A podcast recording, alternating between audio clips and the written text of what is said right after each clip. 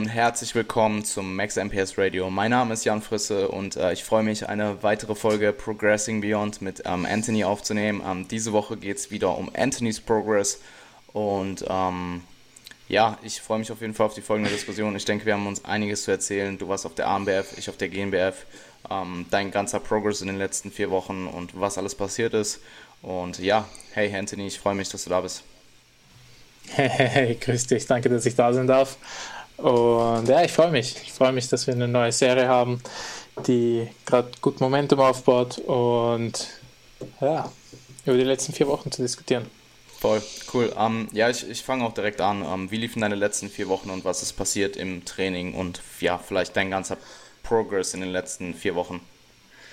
Ja, voll. Ähm, weil du Progress gesagt hast, ich weiß, ich weiß nicht unbedingt, ob sehr viel Progress da ist gerade es ist halt sehr schwer für mich gerade mein Training zu strukturieren, muss ich sagen. Ähm, es ist aber auch einfach aus zeitlichen Gründen. Und das Ding ist, ich, ich, ich, ich sage halt die ganze Zeit, ey, man kann sich Zeit nehmen.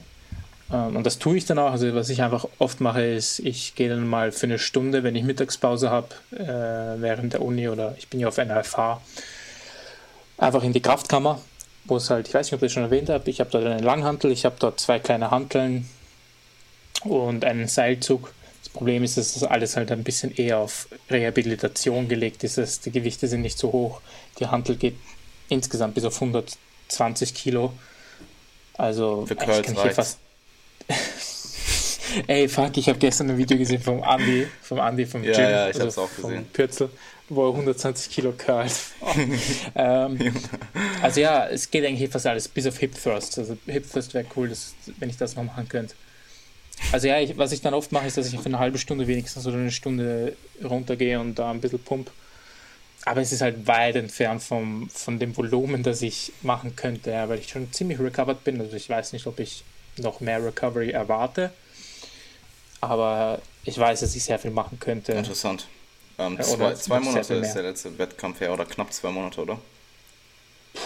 Es sind übermorgen zwei Monate, ja. Und die Prep war also insgesamt acht Monate? Waren's ja, acht? ziemlich genau. Also sieben Monate und dreieinhalb Wochen oder so, ja. Acht okay. Monate.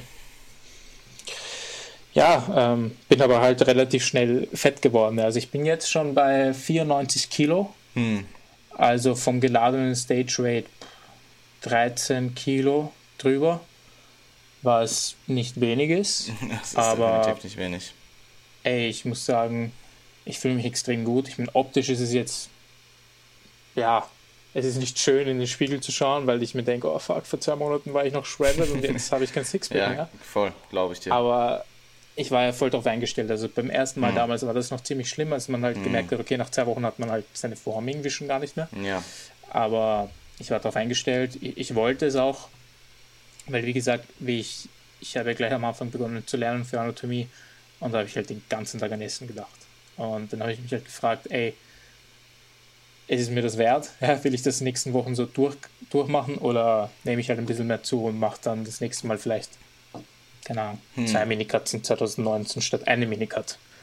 Also was ich eigentlich gemacht habe, ist, ich habe mir ein bisschen Zeit von nächstem Jahr genommen.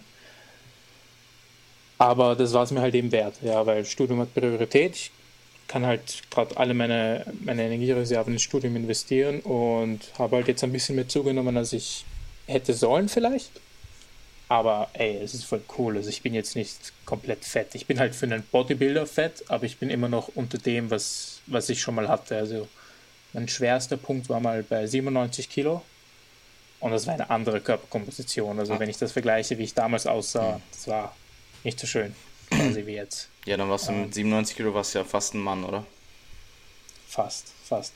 Und der Plan ist ja jetzt, ein Mann zu werden. Also ähm, ich werde nicht Minikatten, bevor ich dreistellig bin. Also mal schauen, wie ich ausschaue, wenn ich 100 Kilo habe. Das sollte dann so im März oder so der Fall sein. Und dann will ich entscheiden, was ich mache. Also wie viel bist du jetzt? 93 oder 94? 93, 94 sowas. Also ich habe mich eine Woche nicht gewogen und heute war ich dann bei 94. Also ich sollte mich wieder öfter wiegen. Ähm, aber ich, ich nehme das Ganze gerade nicht so ernst. Ich esse ziemlich intuitiv, tracke eigentlich nicht mehr. Esse halt fast jeden Tag das Gleiche. So, aber dann Und, ja. bei 94 Kilo schon mehr als 1% pro, pro Monat, oder? Ich weiß halt aus persönlichen Gesprächen, dass du eher der Verfechter von niedrigeren Gain Rates bist. Ja, ja. Und, ähm, also du meinst bis, jetzt. Bis März, weil du gesagt hattest bis März und es wären halt ähm, 6 bis 7 ja. Kilogramm bis März und es sind halt 5 Monate. Das wäre dann bei dir mehr okay, Richtung stimmt. anderthalb Prozent. Das hatte ich gar, gar nicht so bedacht. Ich okay, hatte cool. nämlich nur gedacht, ich hatte eigentlich schon lange davor vor, ähm, ungefähr ein bisschen mehr als ein halbes Jahr nach dem Wettkampf den ersten Minicut zu machen. Okay. Ich will ihn definitiv nicht früher machen. Ja, voll. Ähm, und ich habe halt so das Gefühl, dass ich im März bei 100 bin, aber vielleicht dauert es ja länger. Also du hast schon recht. Ich sage dir halt ganz ehrlich, was das Gewicht angeht, mache ich es gerade ziemlich intuitiv. Ähm, an alle meine Coachlinge hört jetzt nicht zu. nee, es ist, es ist schon okay für mich so. Und es ist vielleicht nicht das Optimum, vielleicht verliere ich ein, vielleicht verliere ich ein bisschen Zeit, aber ja, ja ey, es ist, ich habe ja nicht wieder in zwei Jahren mit einem Wettkampf zu rechnen. Ich mhm. plane wirklich erst sehr spät wieder einen Wettkampf zu machen. Und deswegen ist es gerade ziemlich egal. Und außerdem, Greg Knuckles hat letztens auch was dazu geschrieben und ich, ich, ich habe halt irgendwie das Gefühl, dass wenn man sich ein bisschen gehen lässt, also wenn man einfach ein bisschen höher ist bei seiner Settling Range, wirklich sehr guten Progress macht. Voll. Und mein Training ist gerade einfach, also es, ich schaffe es nur jeden dritten Tag, Ganzkörper zu trainieren. Aber ey, ich, es ist einfach unglaublich. Also ich habe Energie im Training und ähm, die Zahlen gehen nach oben. Das ist eh klar nach dem Wettkampf. Ja, Aber ich merke halt richtig, dass es meinem Körper sehr gut geht mm. gerade.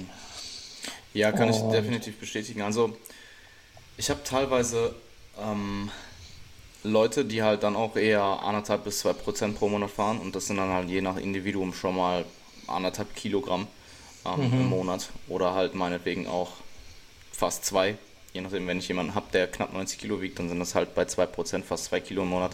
Und der Progress ist teilweise so immens. Also Zähne gehen hoch und ich schaue sie mir an und denke mir so, what the fuck? So, weil ehrlich so, Leute, die wirklich vom Trainingsstand weit sind, viel mhm. weiter als ich selbst und dann so 10 Kilo Pro Progress in einem Zyklus machen im 10 in, weiß ich nicht, Bench oder so. Oder Rudern. Mhm. Also nicht mal unbedingt nur Unterkörperlifts.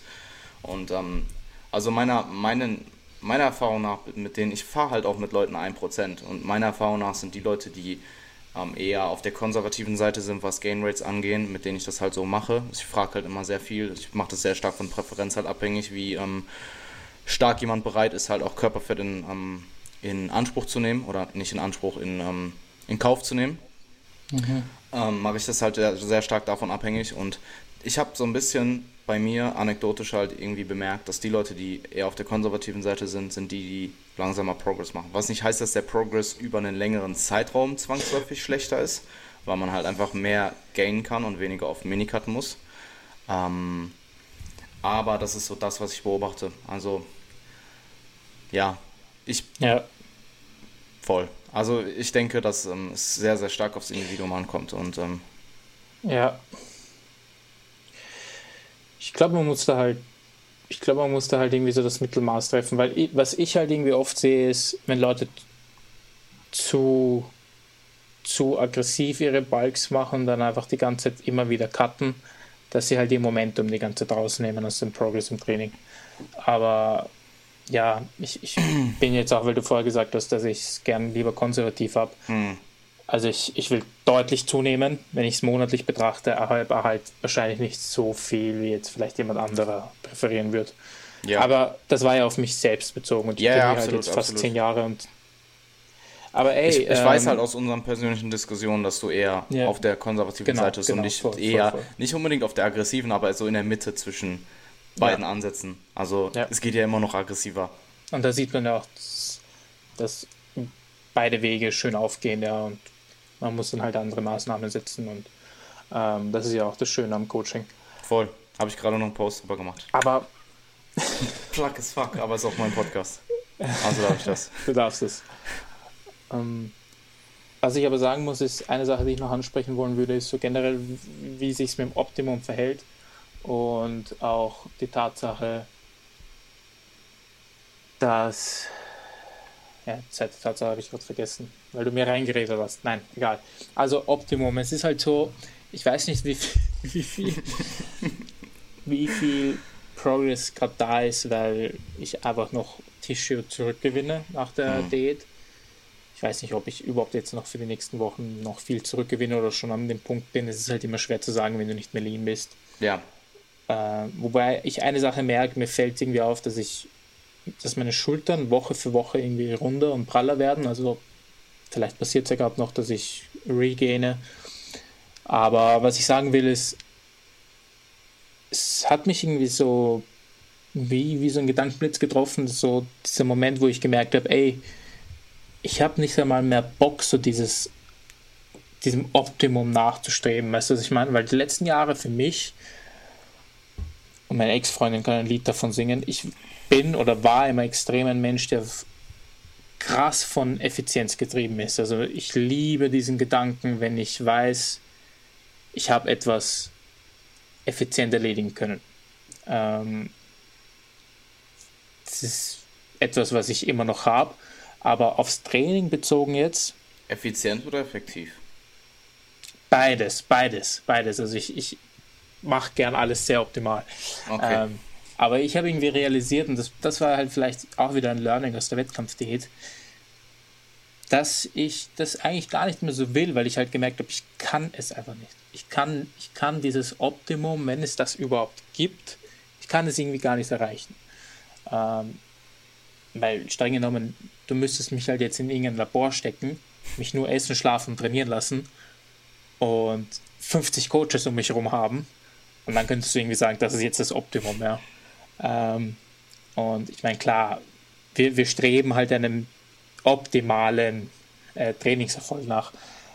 Aber ich habe halt irgendwie so erkannt, dass es nicht so für mich zumindest das Richtige ist, so diesen richtig, diesen 99% rausholen, dass es nicht so das Richtige für mich ist, weil erstens, ich plane, diesen Sport noch ziemlich lang zu machen. Also diese Wettkampfdiät hat bewiesen, dass ich mir vorstellen kann, Bodybuilding wirklich sehr lange noch zu machen. Und zweitens, ich es auch ziemlich verletzungsfrei machen möchte. Und hm. eine Sache, die mir meine Hüfte vor allem gezeigt hat, ist, ich bin halt jemand, ich kann kurzfristig immer ganz viel wegstecken. Also hm. Volumen oder wenig Schlaf oder was weiß ich. Aber langfristig geht das halt einfach nicht. Und wenn du dir einredest, dass du ein harter Motherfucker bist und, und ohne Schlaf viel Volumen machen kannst und keine Ahnung was noch und währenddessen viel Stress hast und so und dass du das halt machst, weil so ist das Leben, mhm. ähm, es funktioniert halt nicht. Und deswegen habe ich halt irgendwie erkannt, ey, ich sollte vielleicht nicht die ganze Zeit so stark aufs Gas drücken und einfach mal einfach mal nur den Spaß an der Sache haben und das ist halt das, was die letzten Wochen war. Also natürlich habe ich halt meinen Trainingsplan. Natürlich schaue ich, dass das Volumen mehr wird. Natürlich schaue ich, dass ich Körpergewicht gaine. Natürlich schaue ich, dass ich meine 230 Gramm Eiweiß jeden Tag habe. Das sind halt so die Basics. Ja. Mhm. Aber ich mache mir halt nicht mehr so krasse Gedanken darüber, wann ich jetzt einen Rest-Pause-Satz mache und wann ich wann was priorisiere und bla bla bla, sondern ich gehe halt ins Training, mache ziemlich viel zum Muskelversagen, hab, schau, dass ich Spaß habe mache halt so viel Volumen, wie ich kann in der Session, wenn ich halt gerade im Gym bin. Ja, voll. Und dann gehe ich wieder. Ähm, es wird jetzt sicher nicht die nächsten drei Jahre so ausschauen, aber zurzeit ist es halt so eine Phase, wo ich merke, ey, vielleicht hole ich gerade nur 80% raus, aber es ist voll cool für mich. Und ja, weil, weiß nicht, am Anfang war es halt immer so, man fragt sich halt jeden Tag, hey, was könnte ich noch besser machen? Hm. Und das war schon irgendwie ein gewisser Druck und das habe ich gerade gar nicht. Die Zeit ist einfach nur so, ey, ich freue mich ins Gym zu gehen. Und ja. Keine Ahnung, mal schauen, wie es wird. Ja, dieses ständige, was kann ich besser machen, ähm, ist grundsätzlich nicht unbedingt eine schlechte Sache, denke ich, aber teilweise, es kommt halt eben drauf an. Also ich, ähm, ich bin mir gerade nicht mehr ganz sicher, ich glaube, dass äh, Eric Hams hatte das gesagt, dass ähm, es teilweise bei Supplements so ist, wenn jetzt zum Beispiel ein Supplement rauskommt und es gibt vielleicht ähm, eine gute oder eine positive Studie, die eben gezeigt hat, dass die ähm, Ergebnisse ähm, oder dass das ähm, Supplement eben die und die Wirkung hat. Ähm, mhm. Es gibt aber vielleicht auch Daten, die das nicht so aussagen. Und im Endeffekt sind, gibt es dann Leute, die sagen, ja, hey, dann nehme ich es einfach und im Endeffekt vielleicht habe ich ja einen Effekt davon.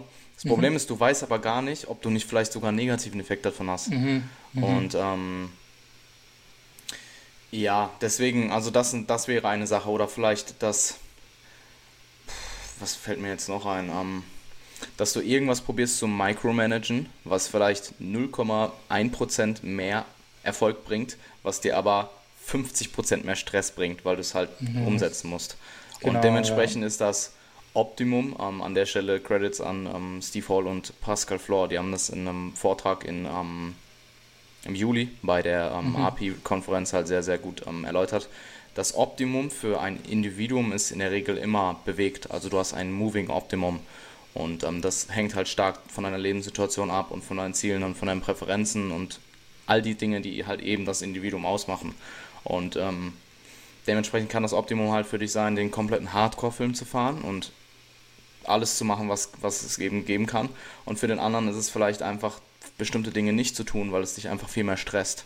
Also ja. wenn du jetzt jemand bist, der auf partout nicht nicht bis zum Muskelversagen trainieren kann. Das wäre jetzt ein Beispiel, was mir einfallen kann, der es einfach nicht kann.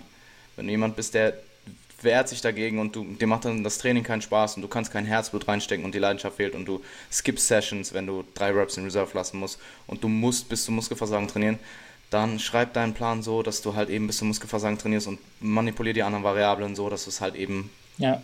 recoverst. Mhm. Sprich halt vermutlich weniger Sätze, weniger Sätze zu machen, ähm, eventuell die ja, im Endeffekt Volumen ist, ist das, was dann halt maßgeblich dafür verantwortlich sein wird, dass du Sätze bis zum Muskelversagen, wenn du eben alle bis zum Muskelversagen machst, wegsteckst. Ähm, und mach es so. Und das ist dann eben für dich dein bewegtes Optimum oder dein Optimum, was halt dich als Individuum ausmacht. Aber ähm, es gibt dann halt auch die Leute, und dazu würde ich mich halt auch zählen, die halt einfach alles machen wollen, um auf dem Papier das Optimum umzusetzen und mir macht es dann sogar noch mehr Spaß. Also wenn ich weiß, das ist meinetwegen das, was der Großteil der Daten gezeigt hat, was eben vermutlich besser ist als eine andere Methodik, dann mache ich die lieber. Ja. Es ist dann auch relativ egal, was es ist. Also wenn du mir jetzt sagen würdest, gehe ins Gym und mache jede Session 30 Sätze komplett bis zum Muskelversagen und das wäre jetzt meinetwegen, es kommen so viele Daten raus, so in den nächsten 20 Jahren, dass es halt so gezeigt wird, dass das meinetwegen das optimale Volumen ist für jeden. Also es wird nicht passieren, aber stell dir vor, es passiert, mhm. dann würde ich das machen, Mann. Dann würde ich mhm. jedes Mal ins Gym gehen und mich mit 30 Sätzen zerficken.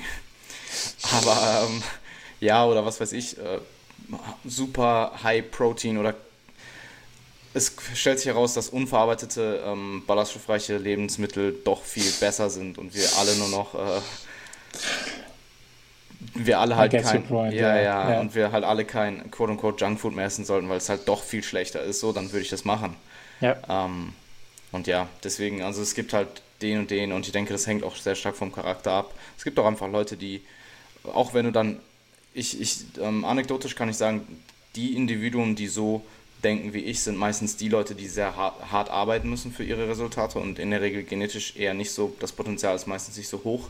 Und damit will ich gar nicht sagen, dass jemand, der vielleicht ein riesiges Potenzial hat, ähm, nicht hart arbeitet. Aber in der Regel sind das die Leute, die sich nicht so stark belesen, weil das, was sie halt machen, auch wenn es vielleicht auf dem Papier nicht optimal ist, halt trotzdem gut funktioniert.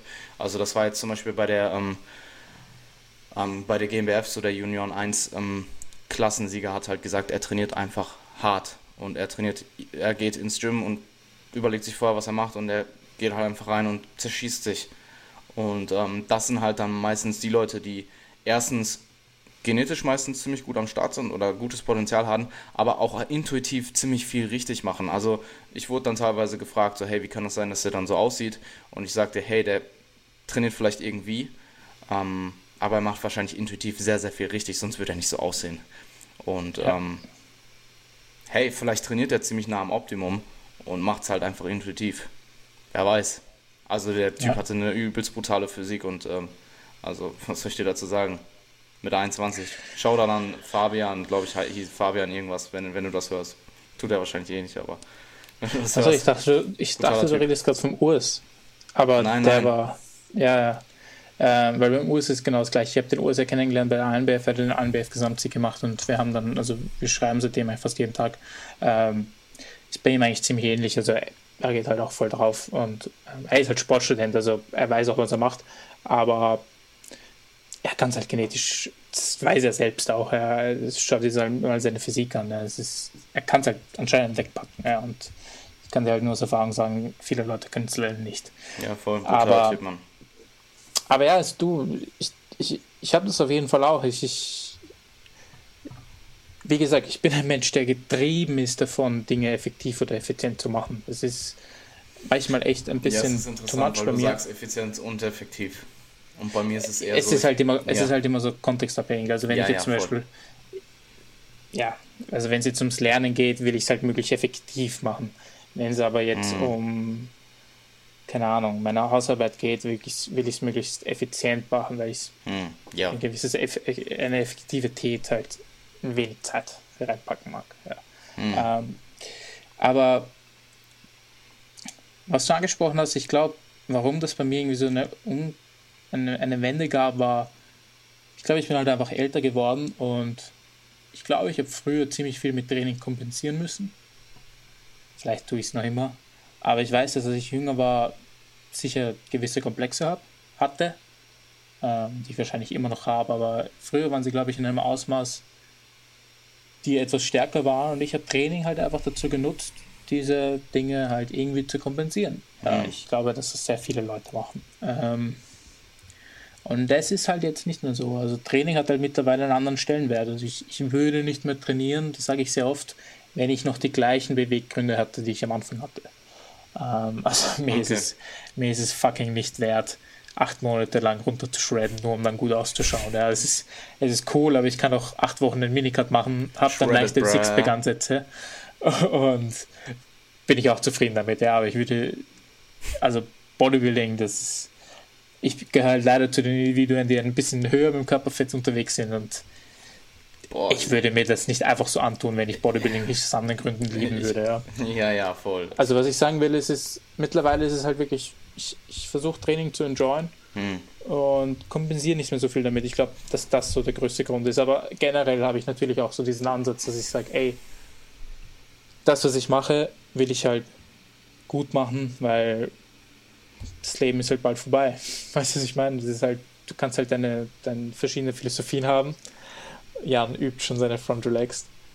Und für mich ist es halt so, Time is ziemlich precious und I take pride in what I do und deswegen will ich es halt möglichst optimal machen, aber ja, voll. Gleichzeitig habe ich halt erkannt, dass Training für mich so wichtig ist, dass ich es nicht dazu nutzen sollte, halt andere Bereiche meines Lebens damit zu verarbeiten. Sondern Training ist Training, ja, alles voll. andere ist alles andere. Sorry, dass ich dich unterbrochen habe. Ähm, Nein, ich wollte sagen, es hat halt jetzt auch einfach aktuell nicht die höchste Priorität. Genau, ja. Es ist. Neben dem Studium. Wie gesagt, ich plane wieder auf die Bühne zu gehen und dann will ich halt nicht sagen, ey, jetzt habe ich die letzten Jahre nur 30% rausgeholt. Yeah. Aber ich werde halt nicht der Typ sein, der dann sagt, ja.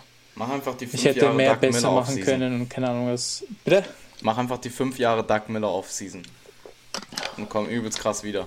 Also ich meine, er war vorher schon abnormal krass. Dann war er noch viel krasser. Ich sag dir, als, als Nelly musst du lange Off-Seasons machen, überhaupt wenn du noch in deinen 20ern ja. bist. Ähm, also ich, ich werde mir nicht den Schädel greifen, wenn ich sage, ey, ich habe zwar jetzt einen Physio-Bachelor und vielleicht dann sogar noch, genau, noch eine Z-Ausbildung. Ähm, und also was ich sagen will, im Nachhinein wird es mir gew wert gewesen sein, dass ich ein bisschen Training aufgeopfert habe für, für, für meine Ausbildungen. Aber ja.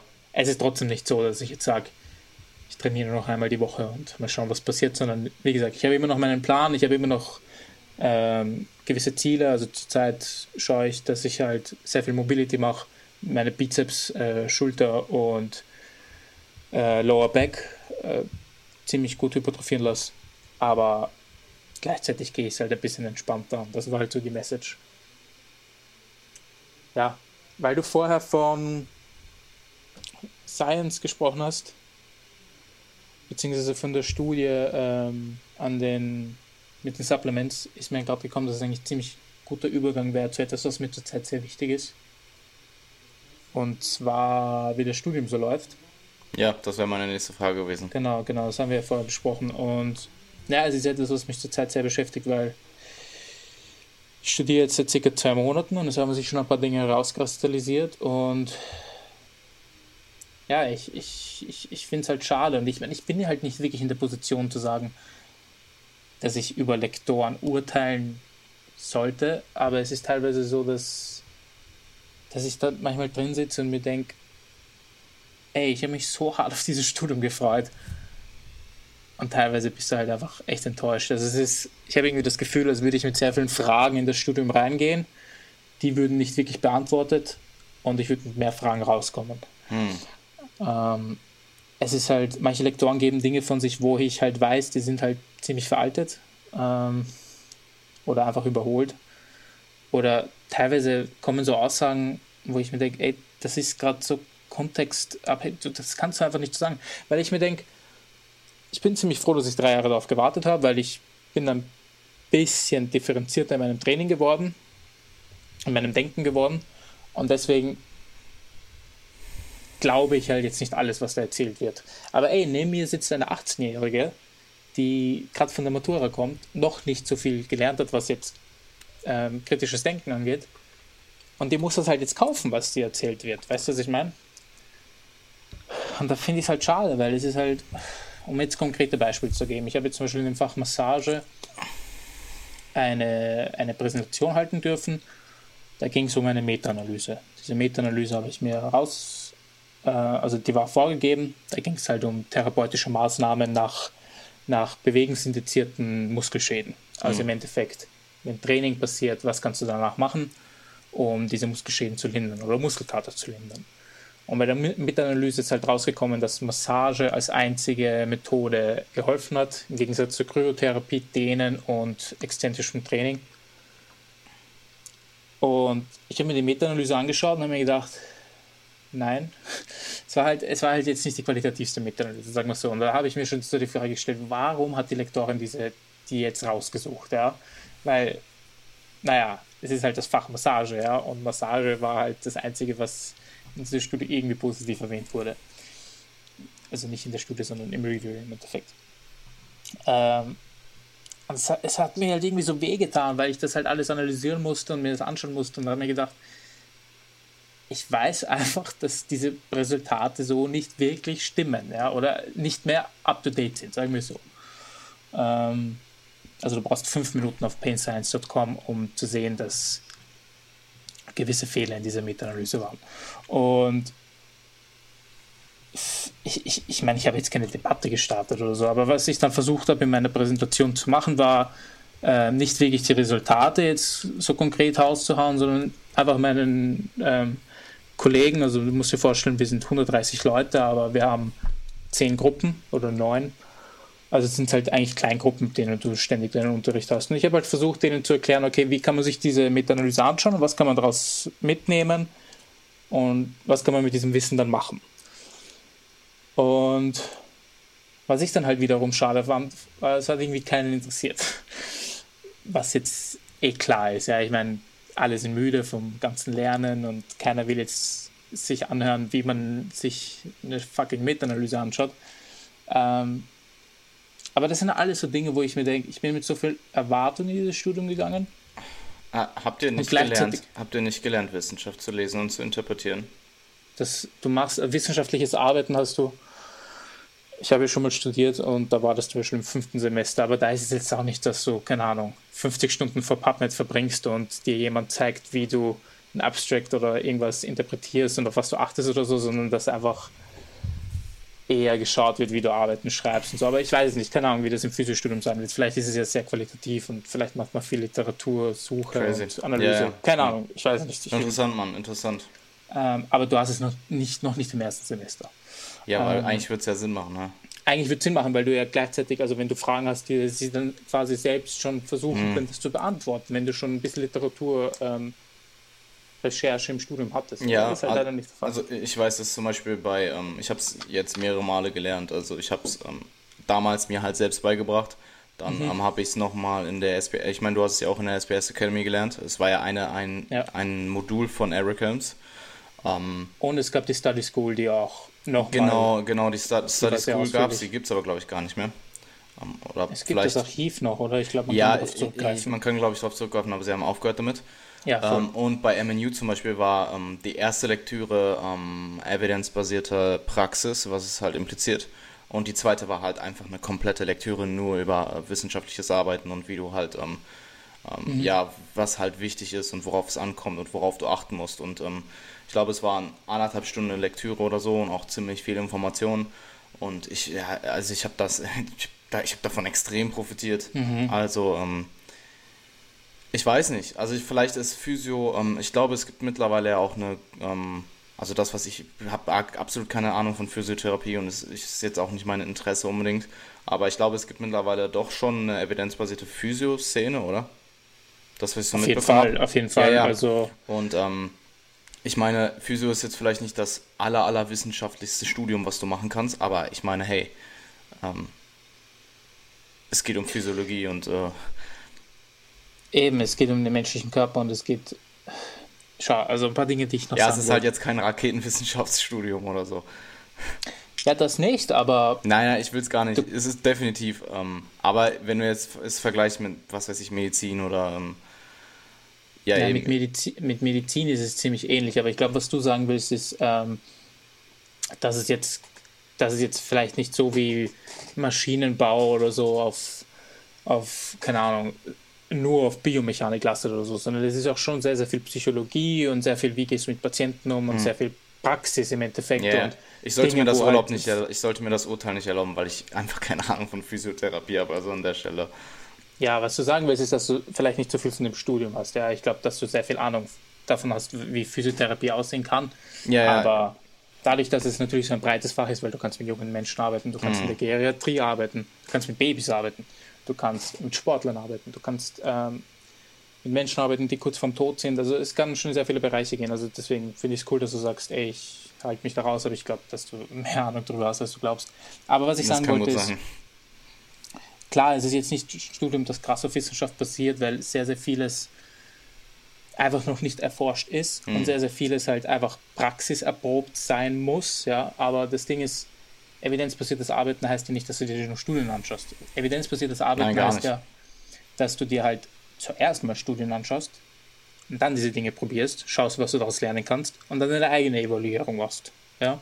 Ähm, und wenn halt der erste Schritt komplett wegfällt, dann ist halt schade. Und dann lasse ich mich halt auch nicht bezahlen. Also was ich sagen wollte, wenn mir jemand sein Geld gibt und seine Gesundheit anvertraut, dann, dann will ich möglichst effizient arbeiten. Ja, möglichst effektiv. Und das bedeutet halt, dass es irgendwie ein bisschen auf Evidenz basieren sollte. Und wenn da halt jetzt jemand oder absolut jeder Therapeut oder Lektor hat bisher von verkürzter Muskulatur gesprochen. Mhm. Und ich meine, ich verstehe schon, warum man verkürzte Muskulatur sagt. Das ist halt, das hat sich halt so eingebürgert. Aber ich finde halt im Studium sollte halt klar sein, weil meine Kollegen glauben halt jetzt auch schon, dass es verkürzte Muskulatur gibt. Ja? Die gibt es halt nicht. Punkt. Ja? Weil was halt jeder, jeder irgendwie da, dadurch glaubt, ist, dass Muskulatur irgendwie verkürzt und das ist dann so ein Zustand. Äh, also für jeden, der das jetzt irgendwie vielleicht noch nicht so weiß, Nein, ist halt nicht so, ja. Wenn du jetzt eine Leiche vor dir hast, die hat keine verkürzte Muskulatur. Das ist halt viel eher das Nervensystem und die ganze Sache ist sicher viel komplexer. Aber was ich sagen will, ist, du kannst halt nicht so eine alte Theorie einfach stehen lassen, weil sie cool klingt. Weißt du, was ich meine? Mhm. Auch wenn man eigentlich, weil eigentlich weiß ja jeder, dass es nicht mehr so ist, aber ja, man verwendet die Begriffe halt noch so. Und das finde ich halt nicht ganz cool. Und das ist halt irgendwie die ganze Zeit so. Und was ich eben vorher sagen wollte, ich bin halt mit so Erwartungen ins Studium gegangen. Und die wurden halt irgendwie so ziemlich schnell, ziemlich stark, stark, stark zerschmettert, weil ja, ich meine, mir war klar, dass ich nach dem Studium viel noch lernen muss, noch viel mehr, als ich in diesen drei Jahren lernen werde. Hm. Ey, aber autodidaktisches halt Lernen, Bro. Das wird ja, nie aufhören. Das wird jetzt auch im Studium für dich nicht aufhören. Und das ist, das, was du mir gerade hier sagst, ist so der Hauptgrund, warum ich kein, ähm, warum ich kein Sportwissenschaften oder keine Trainingswissenschaften ja. studiere. Weil ich habe mit ähm, Johannes von ähm, AP Methods am Wochenende gesprochen, der jetzt aktuell Sportwissenschaft, glaube ich, studiert. Sorry, wenn es falsch, vielleicht auch Sport nur. Oder was heißt nur? Ähm, und er sagt halt auch, inhaltlich ist es für ihn halt, also es ist halt einfach teilweise veraltet und er weiß es besser. Ähm, er macht es aber halt für die Kredibilität. Und das habe ich halt damals auch überlegt, aber es war es mir halt einfach nicht wert. Ich will nicht drei Jahre meines Lebens Zeit ja. investieren, viel Zeit investieren, Dinge zu lernen die im Endeffekt veraltet sind, wenn ich diese Zeit auch nehmen kann, autodidaktisch lernen kann und ja, halt auf ja. dem neuesten Stand bin. Und ich meine, evidenzbasiertes Arbeiten impliziert halt eben den Teil, ähm, dass du halt dir, ähm, dass du halt auf dem neuesten Stand der Wissenschaft in deinem Feld bist. Und ähm, ich meine, klar, evidenzbasiertes Arbeiten impliziert eben auch zu einem Drittel Erfahrung und Individualisierung, aber ähm, ja, es sollte schon, wie du gesagt hast, es sollte schon auf ähm, hochqualitativer Evidenz basieren, zumindest der Großteil deiner Entscheidung. Und was du dann halt eben mit dem Individuum machst, das wird halt dann durch deine Erfahrung ähm, geformt. Ich glaube, wie hieß es nochmal, Evidence informs the practice und practice um, informs, keine Ahnung, ich will auch nichts Falsches sagen. Nein, ich glaube, es war Evidence informs the practice und Erfahrung formt die. Nein, nein, nein, genau, was, was laber ich? E-, evidence informs the methods und ähm, ähm, was ist nochmal Erfahrung auf Englisch? Experience. Experience ähm, informs the practice, genau sowas. Mhm. Ziemlich, ziemlich sicher, dass es sowas. Mhm. Also du hast halt eben wissenschaftliche Prinzipien und die Methodik, die du dann im Endeffekt aber anwendest, das ist halt dann eben erfahrungsbasiert und ähm, hängt halt auch stark vom, von der individuellen Situation ja. ab. Und ähm, ja, ich finde super. Also ich meine, grundsätzlich ist es sehr, sehr gut, dass immer mehr evidenzbasiert gearbeitet wird, in, egal in welcher, ähm, in welchem Bereich jetzt, also ob es jetzt Bodybuilding ist oder Powerlifting oder meinetwegen auch Physiotherapie, ich finde es super. Ähm, aber ja, hey Bro, mach das Beste raus. Nimm das meiste, was, nimm halt das mit aus dem Studium, was du mitnehmen kannst und wo du weißt, dass es gut ist. Und Natürlich, dann lern ja. halt autodidaktisch weiter. Und ähm, ja, das ist halt auch im Endeffekt der Grund, warum ich mich halt für diese ganzen Kurse entschieden habe, weil ich halt weiß, dass sie evidenzbasiert arbeiten und sehr, sehr ähm, auf dem neuesten Stand sind. Also ob es jetzt MNU ist oder Shredded by Science oder die ganzen Research Reviews, weil ich halt einfach weiß, dass diese Informationen, die ich daraus ziehe, einfach hochqualitativ sind und einfach besser sind als die Informationen, die ich jetzt in dem Sportwissenschaftsstudium in Deutschland bekommen hätte. Oder meinetwegen Trainingswissenschaft oder Ernährungswissenschaft. Das ist fast noch schlimmer. Mhm. Ja. Ähm, ey, es, äh, auf jeden Fall. Es ist, wie ich schon gesagt habe, das, das, das Lernen hat erst begonnen, ja, und das wird niemals weniger und das Leben wird auch niemals leichter. Also ich, ich habe ich hab ja während meiner Wettkampfdiät die ganze Zeit den also man preppt und denkt, ja, bald ist alles vorbei, aber das Leben wird danach nicht leichter. Also eigentlich wird das Leben ja immer schwieriger, weil du ja immer mehr Verantwortung bekommst. Aber ich meine, wenn ich mal Kinder habe, werde ich nicht mehr Zeit haben, als ich jetzt habe fürs Trainieren, weißt du, was ich meine. Aber was ich sagen wollte ist, ich habe irgendwie gehofft, oder sagen wir es so, du findest dich, du findest dich im Physiostudium und jeder um dich rum ist halt extrem happy und ur-driven, dass er das halt studiert, weil es ist halt eigentlich, es ist eigentlich ein Medizinstudium nur kompakter. Ja? Ähm, und irgendwie, ich glaube, manche lassen ihr Ego ein bisschen nach oben schweifen, nur weil sie jetzt Physio werden. Und ich, ich kann es verstehen, also es, das, das überlaufende Studium. Bitte? Ballen. es ist einfach so. es ist halt fast so das überlaufende Studium in Österreich. Ähm, es ist schwer reinzukommen. in Österreich sind Dienstleistungen gut bezahlt. Wenn du es schaffst, eine Praxis zu haben und so, ist es halt ein angesehener Beruf. Aber, ey, doesn't mean shit, nur weil du einen Bachelor in Physio hast. Ja, es gibt genug Physios. Du, du wirst kein guter Physio, nur weil du jetzt einen Bachelor machst. Und was ich mir wünschen würde, ist, dass ein paar Leute halt realisieren, dass es nicht easy ist, Physio zu werden. Hm. Zumindest nicht so, wenn du es dir so vorstellst, wie ich es in Zukunft machen möchte. Und ja, es ist halt ein bisschen schade, weil ich halt irgendwie ein paar Leute um mich habe, wo ich mir denke, ey, shit is not easy. Ja, nehmen das ein bisschen ernster. Ja, weil Leute, wie gesagt, es ist buchstäblich so, Leute haben ein Problem. Es ist, oder sagen wir so, die letzten fünf Jahre war ich Trainer. Leute sind zu mir gekommen, ey Toni, ich bin motiviert, mach mich breit. Weißt du, was ich meine? Ich, ich will Muskeln aufbauen, ich will gut ausschauen. Die Leute sind halt motiviert und kommen zu dir, weil sie nicht wirklich ein Problem haben, weil wenn es eine Essstörung ist oder so, dann schicke ich sie ja weiter. Aber wenn sie halt irgendwie ein kleines Problem haben und eigentlich motiviert sind, dann kommen sie zu dir, weil du Trainer bist, ja. Mhm.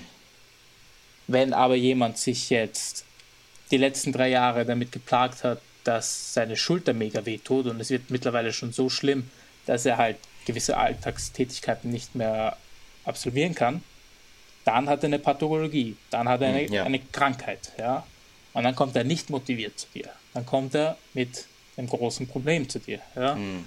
Und dann kannst du halt nicht mehr auf, auf, auf halb Fun machen und sagen, ja, machen wir halt das und das, sondern dieser Mensch vertraut dir, ja.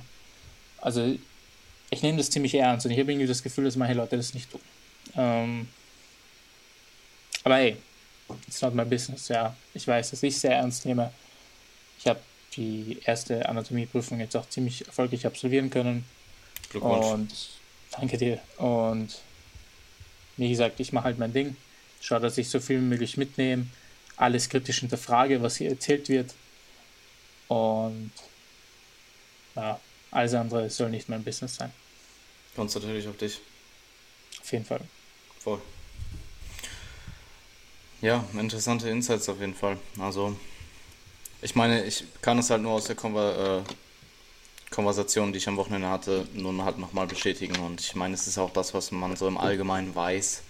Und ich meine, ich habe ja auch mit den mit vielen Experten in unserem Feld, also jetzt im Bodybuilding oder Kraftsport meinetwegen halt darüber ja. geredet, ob sie denken, dass es sich für mich lohnt zu studieren. Und mhm.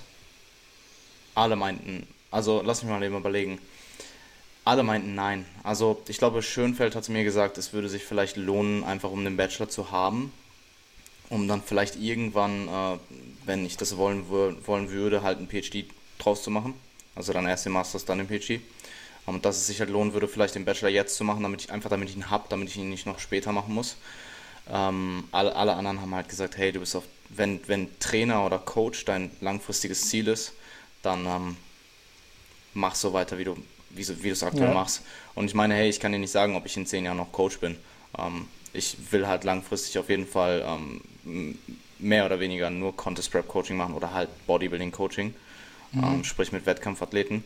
Aber wer weiß, vielleicht fange ich an, in fünf Jahren ähm, öffentlich zu sprechen oder Präsentationen zu geben oder einfach, also Mike meinte zu mir, dass, dass er denkt, dass es bei mir so sein wird, dass ich irgendwann von der Coach-Rolle eher in so eine Mentor-Rolle verfalle und halt mhm. einfach mehr Content produziere und weniger mich aufs Individuum konzentriere und mehr mich darauf konzentriere, wie kann ich die nicht breite Masse in dem Sinne, so von wegen irgendwie ich mach dich krass Programm, sondern ähm, halt einfach, was weiß ich, Bücher schreibe oder Präsentationen gebe oder sowas. Und ich finde das zum Beispiel von ähm, Intelligent Strength, die, ähm, dass sie halt immer nach Deutschland reisen teilweise und die ähm, Präsentationen geben, finde ich super. Also ich habe sie nicht gesehen, aber ich bin mir sicher, dass sie gut sind.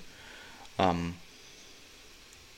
und vielleicht ist das irgendwas, das, vielleicht ist dann das irgendwas, ähm, das etwas, was ich in Zukunft machen werde. Und vielleicht ein bisschen mehr vom Coaching weggehe und ja. vielleicht weniger Leute coach oder nur noch. Ich meine, bei Helms war es ja nicht anders. Er hat seinen PhD gemacht und er hatte eine Handvoll Athleten. Ähm, einfach weil du, wenn du deinen PhD machst, kannst du halt nicht 40 Leute in deinem Raster haben. So. funktioniert halt nicht. Oder vielleicht funktioniert es, wer weiß. Irgendwer, ich glaube, Lane hatte, hat sein Business aufgebaut nebenbei und hat sein PhD halt mit seinem Business quasi gleichzeitig aufgezogen. Also der Typ ist krank. Ja. Ähm, ja, das wird sich alles so rauskristallisieren. Also für mich ist zum Beispiel so, ich will für immer am Menschen arbeiten, weil ich halt weiß, dass ich das sehr, sehr gerne mache. Aber natürlich weiß ich nicht, was, was sich in zehn Jahren so noch entwickelt. Ja, und ich bin halt immer für alles offen. Ja, ich meine, aber hey, ich, vielleicht werde ich, also, ich will das nicht, ich will das nicht laut aussprechen, aber ähm, vielleicht entwickelt sich mein Coaching so heftig, dass äh, ich vielleicht nie was anderes machen werde oder will, will vielleicht auch einfach. Also ja. ich habe schon irgendwo das Bedürfnis, mich kontinuierlich weiterzubilden und mich weiterzuentwickeln, aber das tue ich halt auch, indem ich coache und Erfahrung sammle. Und ähm, ich habe halt einfach gemerkt, wie viel, wie wichtig Erfahrung ist in den letzten anderthalb oder nicht mal in den letzten anderthalb Jahren. Ich coache jetzt seit, seit Anfang 2017 und die meiste Erfahrung habe ich in diesem Jahr, denke ich, gesammelt kann ich so sagen, weil ich einfach viel mehr Kunden habe, viel mehr Klienten, ähm, auch Klienten, die sehr fortgeschritten sind, sehr weit, sehr, ähm, sehr, ja, sehr weit fortgeschrittene Klienten und aber dann wiederum auch Leute, die noch eher am Anfang sind. Und ähm, ich meine, langfristig sind halt eben Wettkampfathleten mein Klientel und die Leute, mit denen ich zusammenarbeiten will. Aber ähm, ich habe halt einfach so viel Erfahrung gesammelt und es ist halt einfach ein, es ist halt super wichtig. Also nur mhm. weil du viel wissen kannst, kannst du nicht coachen. Und genauso ist es so, nur weil du viel Erfahrung hast, ist dein Coaching halt wahrscheinlich nicht sehr gut, weil also mhm. zumindest wenn du dich halt Muss gar nicht weiterbildest oder dich nicht nie oder dich nie gebildet hast in dem Bereich. Also wenn alles meinetwegen auf deinen erf eigenen Erfahrungen sind, die du meinetwegen an deiner eigenen äh, an deinem eigenen Körper gesammelt hast und du überträgst das in dein Coaching und quasi die Methodik, die dir geholfen hat, diese Physik zu erreichen, überträgst du auf jeden, dann wird es halt einfach kein gutes Coaching sein oder zumindest nicht für jeden, weil du wirst halt dann jemand dabei haben, der ganz anders auf das reagiert, was du gemacht hast, vielleicht komplett gar nicht oder sogar schlecht oder macht vielleicht sogar ähm, Regression, hat vielleicht sogar Regression. Ähm, währenddessen es halt auch gut sein kann, dass du jemanden findest, der genetisch sehr ähnlich aufgestellt ist wie du und der auf deine Methodiken, die du auf dich selber angewandt hast, mit denen du gute Erfahrungen gesammelt hast, einfach super reagiert. Und dann heißt es ja, was weiß ich, der sieht krass aus und der hat mich jetzt auch krass gemacht. Ja, im Endeffekt, ähm, beides ist super wichtig und das Ganze halt dann eben auch in, zu individualisieren und zu schauen, was, wie reagiert das Individuum und ähm, was passiert und das Ganze halt zu reflektieren und anzupassen, ist super, super wichtig. Und das ist ja im Endeffekt evidenzbasierte Praxis, ob in welchem Bereich jetzt auch immer. Du hast halt eben Wissenschaft, Erfahrung und Individualisierung, beziehungsweise das Individuum. Genau, genau, ja. Ey, schau, das. Wir waren ja beim Thema, ob du studieren solltest. Ich, ich denke vor allem, es ist ja das dritte Studium, das ich jetzt begonnen habe. Ich, ich, ich schätze es sehr, dass ich studieren darf ich liebe es auch, es macht mir sehr viel Spaß. Ähm, und ich denke, dass es sehr viele Vorteile hat, weil Voll. ich kann dir halt auch nur ganz ehrlich sagen, ich bin halt immer, ich lese halt sehr gerne meine Research Reviews und so und in meiner Freizeit schaue ich halt jetzt nicht, keine Ahnung, Netflix, sondern ich schaue mir Podcasts an oder irgendeinen Shit über, wie man halt ein Prozent besser seinen Bizeps wachsen lassen kann, ja, weil das macht mir halt Spaß. Aber was ich sagen will ist, ich würde niemals so viel an einem Tag lernen, wie ich es wegen dem Studium muss. Das muss ich halt ganz ja, ehrlich sagen, weil du musst dir halt ein gewisses Pensum antun, vor allem in der Medizin- oder Physiostudium. Ähm, und das ja, alleine halt die ganze Physiologie. Gemacht. Ich kann dir sagen, ich habe halt Eben. in der Physiologie teilweise nicht, ich würde nicht sagen extreme Lücken, aber ich kann jetzt, wenn du mich über Physiologie ausfragst, bin ich halt nicht super kompetent. Andererseits denke ich mir halt auch, es ist zwar ganz cool, das zu wissen, aber brauche ich das in der Praxis jemals als Coach? Eben. Also klar, aber, aber die Hintergrundwissen zu halt haben, ist wichtig, ist aber komplett Physiologie auswendig zu können und die aufsagen zu können, ist halt vielleicht gar nicht so relevant. Ja, ja, voll, voll. Ähm, aber das, was es dir bringt, weil du, ich werde halt auch die meisten Knochen und kleinen Strukturen oder wie, wie eine Nervenzelle aufgebaut ist, das werde ich alles wieder vergessen. Ja. Aber wozu es halt beiträgt, ist ein, ein Grundverständnis, das du aufbaust, ja, das halt immer mehr wird. Und das ist auch gut. Und und vor allem auch, was, vor allem was bei Physiologie ist, eigentlich recht interessant. Ich habe nur leider viel zu wenig Zeit für das Fach. Es ist halt, ähm, du lernst Dinge und erkennst dann einfach so, ah, damn, das und das hängt zusammen. Ja, und mhm. das hast du dich die letzten Jahre zwar nicht aktiv gefragt, aber es war halt irgendwie so eine offene Tür in deinem Denken und jetzt, jetzt kannst du sie schließen. Und das ja, ist immer recht, das ist recht schön. Also ein Studium hat schon recht, recht gute Vorteile. Aber ich bin da voll bei dir. Ich habe damals ähm, Unternehmensführung studiert, also im Endeffekt BWL, und habe es kurz bevor ich fertig war, also ich, ich, war im vierten Semester von sechs Semestern und habe abgebrochen. Ja. Mhm. Und alle, also komplett alle um mich herum waren so, ey, das kannst du nicht machen, das ist das Dümmste, was dir einfällt und warum tust du das, ey, mach's doch fertig. Und für mich war es halt so, ich habe halt erkannt, ich bin am Schluss irgendwie, es war auch nach meiner Prep und eine Prep zeigt dir halt immer sehr, sehr schön, was dir wichtig ist und was nicht. Und ich habe halt einfach erkannt, dieser Bachelor ist mir komplett egal und ich werde einfach ziemlich wahrscheinlich nie etwas machen, was stark in, in die BWL-Richtung geht. Ähm, und es war nicht so, dass ich gesagt habe, ich kann hier nichts lernen, weil man kann überall was lernen. Und keine Ahnung, so Dinge wie Buchhaltung oder Kostenrechnung und so, das sind immer noch Dinge, wo ich was mitnehmen konnte, bis heute. Aber ich habe halt erkannt, ich bin halt immer zwei Tage in die Bibliothek gegangen, habe alles schnell auswendig gelernt, dann irgendwie die Prüfung geschafft, meistens geschummelt und hätte halt so wahrscheinlich einen Bachelor gemacht. Weißt du, was ich meine? Und dann habe ich halt irgendwie erkannt nach der Prep auch, ich will das nicht. Ich wäre halt ein Heuchler. Ich hätte halt einen Bachelor vor meinem Namen, wo ich halt wüsste, ey, gib mir niemals deine Buchhaltung, weil eigentlich habe ich bei weitem nicht so viel Plan davon, wie ich haben sollte. Weißt du, was ich meine? Mhm. Und es, es hat sich für mich schon richtig räudig angefühlt. Ich wollte einfach nicht, ich wollte nicht mehr weiter studieren, weil ich gemerkt habe, ey, mir macht das keinen Spaß. Mhm. Und es war auch nicht so leicht damals in diese Erfahrung zu kommen. Und ich habe echt gedacht, oh damn, viele Leute, also ich werde nie den Moment vergessen, wie, ich glaube, es war ein Flüchtling. Ähm, da bin ich damals im zweiten Semester von der FH rausgegangen und der Typ ist mit ziemlich gebrochenem Deutsch zu mir gekommen und hat mich halt irgendwie gefragt. Der hatte so, so einen Testtrainer. Ich weiß nicht, ob du das Buch kennst. Das ist so ein Buch, mit dem man sich auf äh, Aufnahmeprüfungen vorbereiten kann. Mit dem ist er zu mir gekommen und hat gemeint: Ey, kannst du mir Tipps geben? Und er hat dann begonnen auf Englisch zu reden, weil sein Deutsch halt noch nicht so gut war. Kannst du mir Tipps geben? Wie kann ich mich darauf vorbereiten und so? Und ich habe mir dann im Nachhinein gedacht: Ey, da wollen so viele Leute das studieren, was ich da gerade mache und ich schätze es gar nicht. Und es ist mir eigentlich uregal. Und ich würde ur und ich, ich, würde halt einfach nur den Bachelor machen, jeder erzählen können, ey, ich habe einen Bachelor, weißt du, was ich meine? Und das hat sich für mich schon ziemlich räudig angefühlt und dann habe ich halt abgebrochen. Und dann habe ich mich dreimal für Physiotherapie bewerben müssen, ja, und dann habe ich mhm. mir echt gedacht, hätte ich damals mal mehr geschätzt, was, was ich eigentlich studieren durfte, ja, weil, wie gesagt, jetzt, jetzt habe ich dreimal darauf warten müssen, bis ich reingekommen bin. Ähm, aber wie gesagt, man lernt aus allem und es hat alles schon seinen Grund gehabt. Ich habe die Zeit ja sinnvoll genützt, aber was ich sagen wollte ist, ein Studium muss halt Sinn machen. Ein Studium muss wirklich Sinn machen und absolut.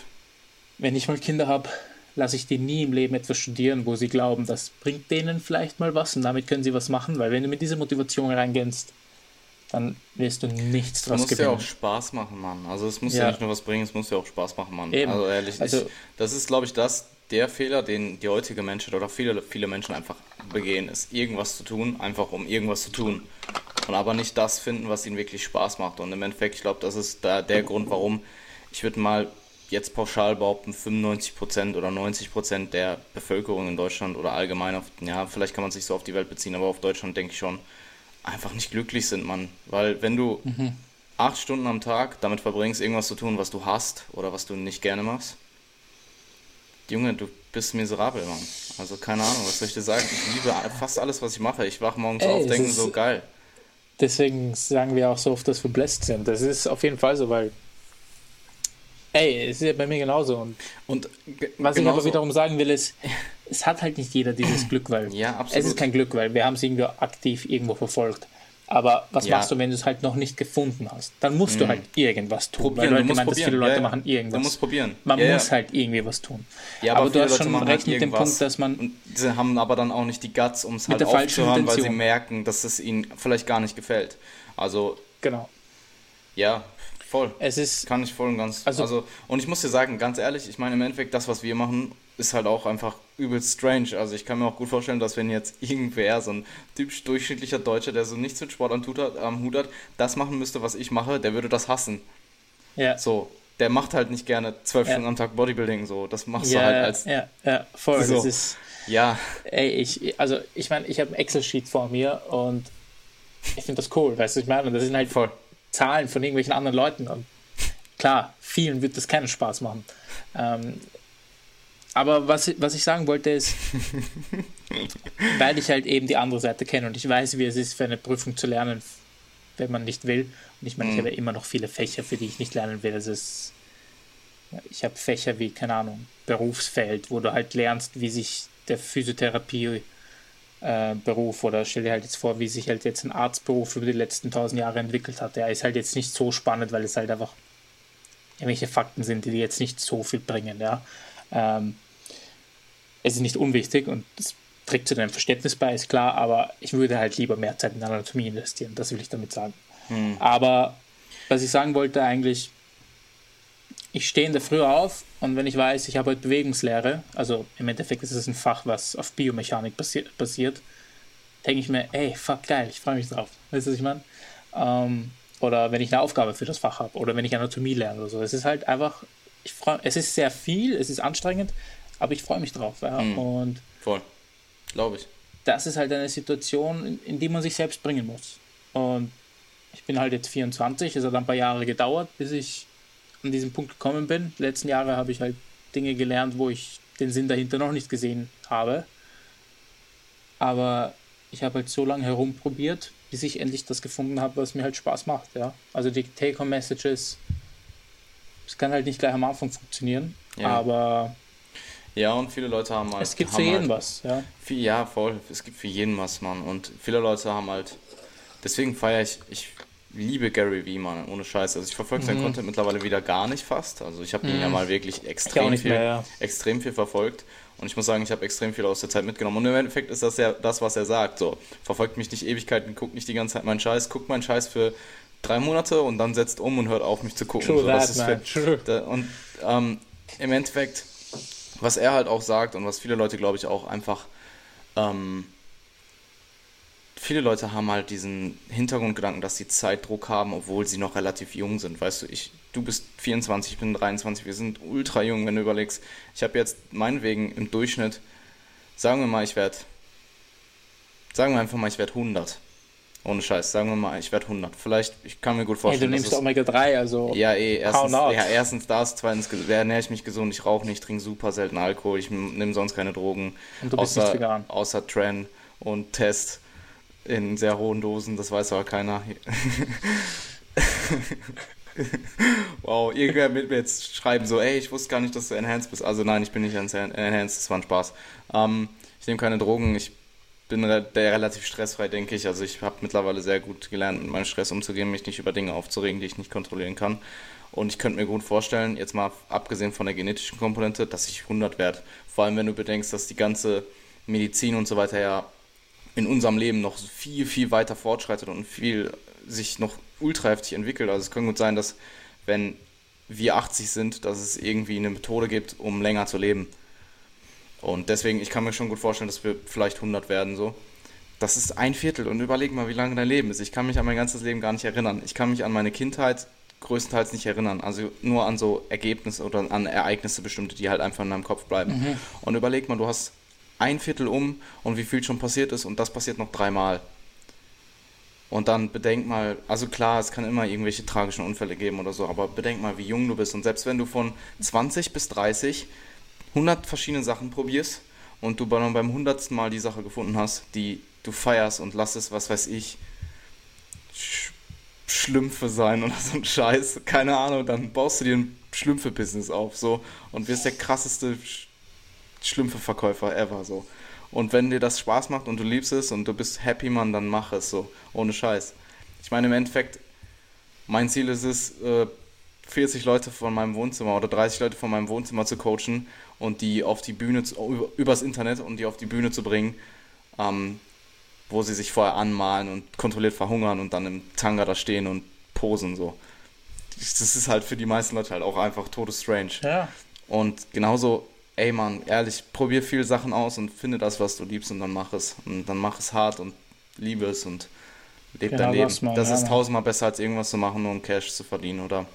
Weil ich ja. meine, klar, ich verstehe das Argument, wenn viele Leute sagen, ja, ähm, Geld, also viele Leute sagen, ja, Geld macht nicht glücklich und dann kommt immer so das Gegenmoment, ja, Geld macht dich schon glücklich, du hast halt viel weniger Probleme. Das mag vielleicht stimmen, aber wenn du die meiste Zeit deines Lebens damit verbringst, irgendwas zu tun, was dir keinen Spaß macht, nur um dann die Zeit, die du vielleicht hast, mehr Geld zu haben, ist es das wert.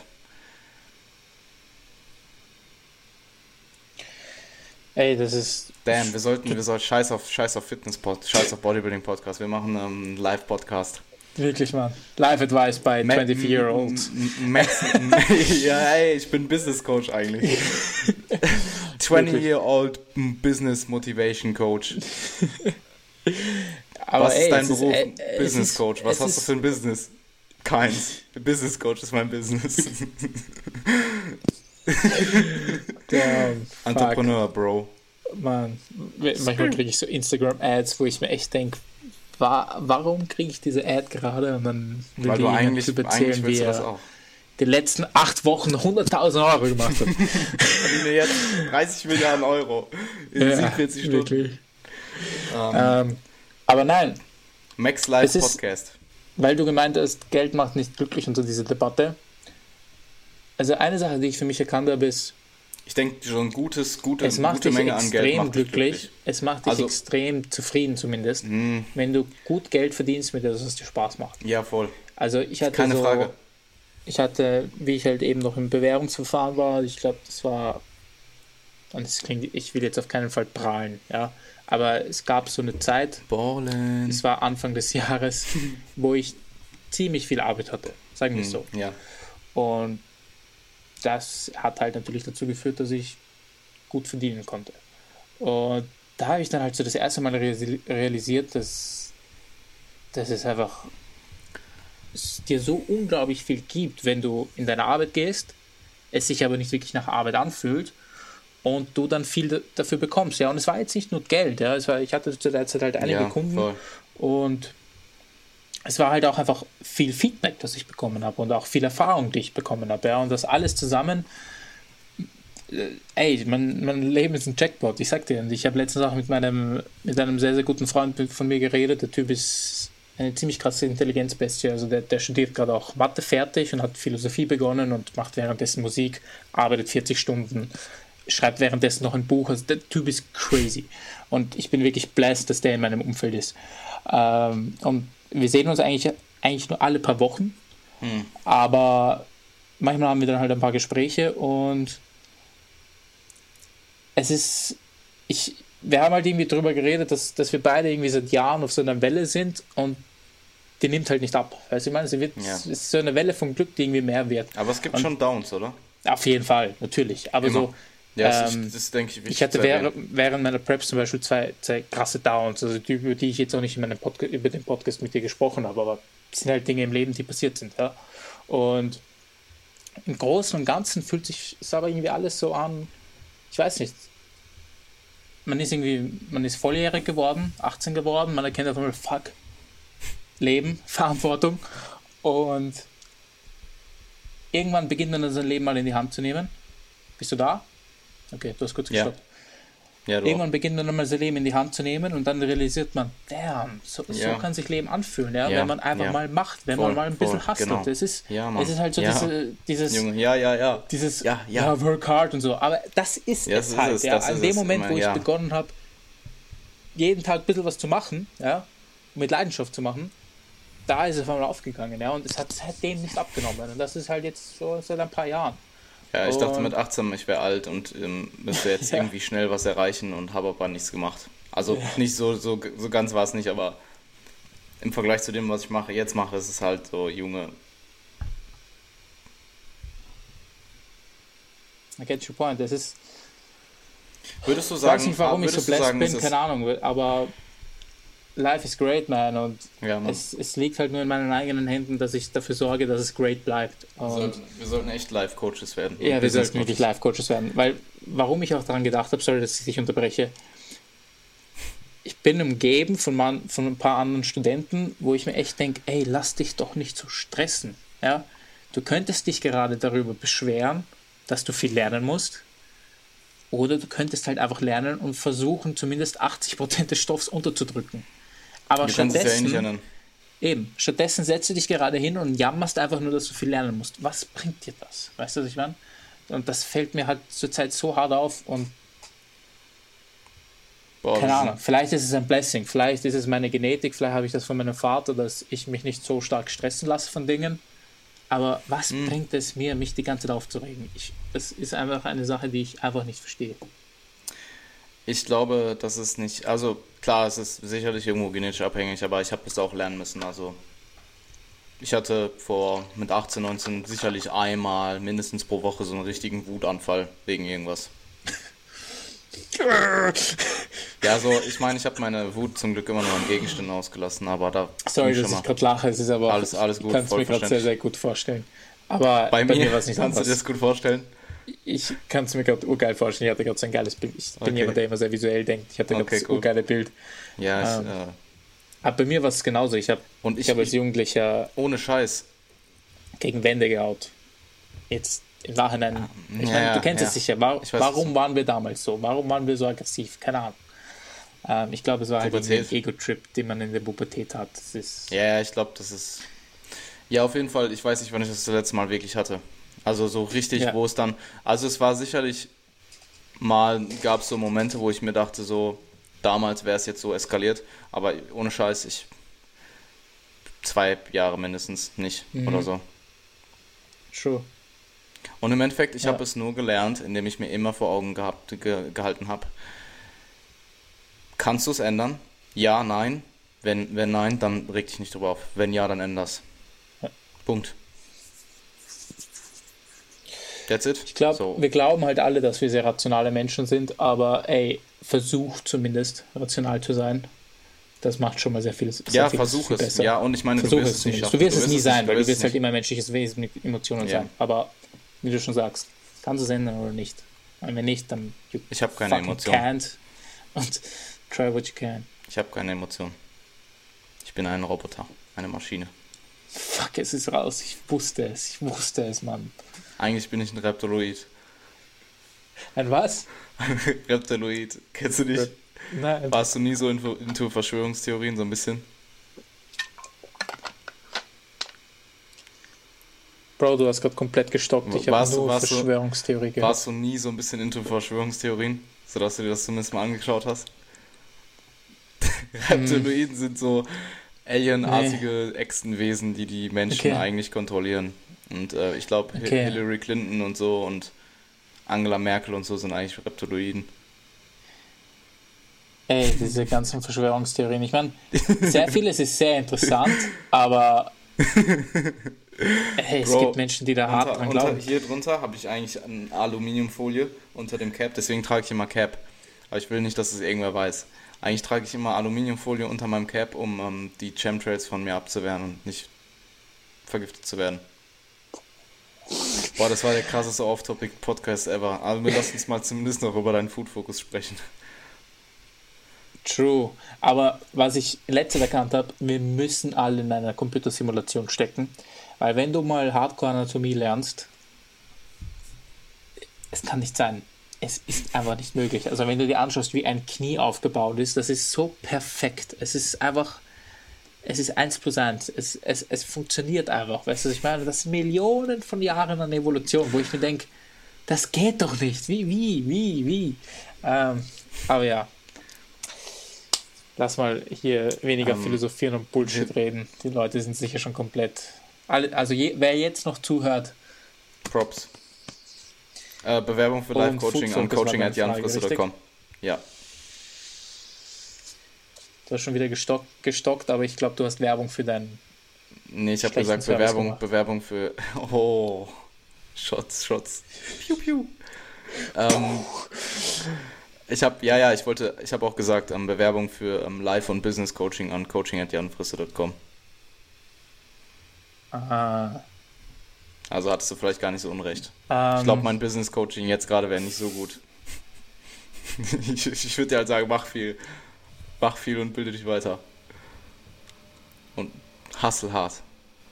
Ja, ich habe hab jetzt schon wieder nur verstanden, mach viel und bilde dich weiter, aber ich unterschreibe das jetzt mal, du hast schon wieder gestockt. Ja, ey, das war äh, egal. Aber falls du was Lustiges gesagt hast, hahaha, ähm, weil hier schon die Zeit vergeht, lass mal jetzt auf Food Focus sagen.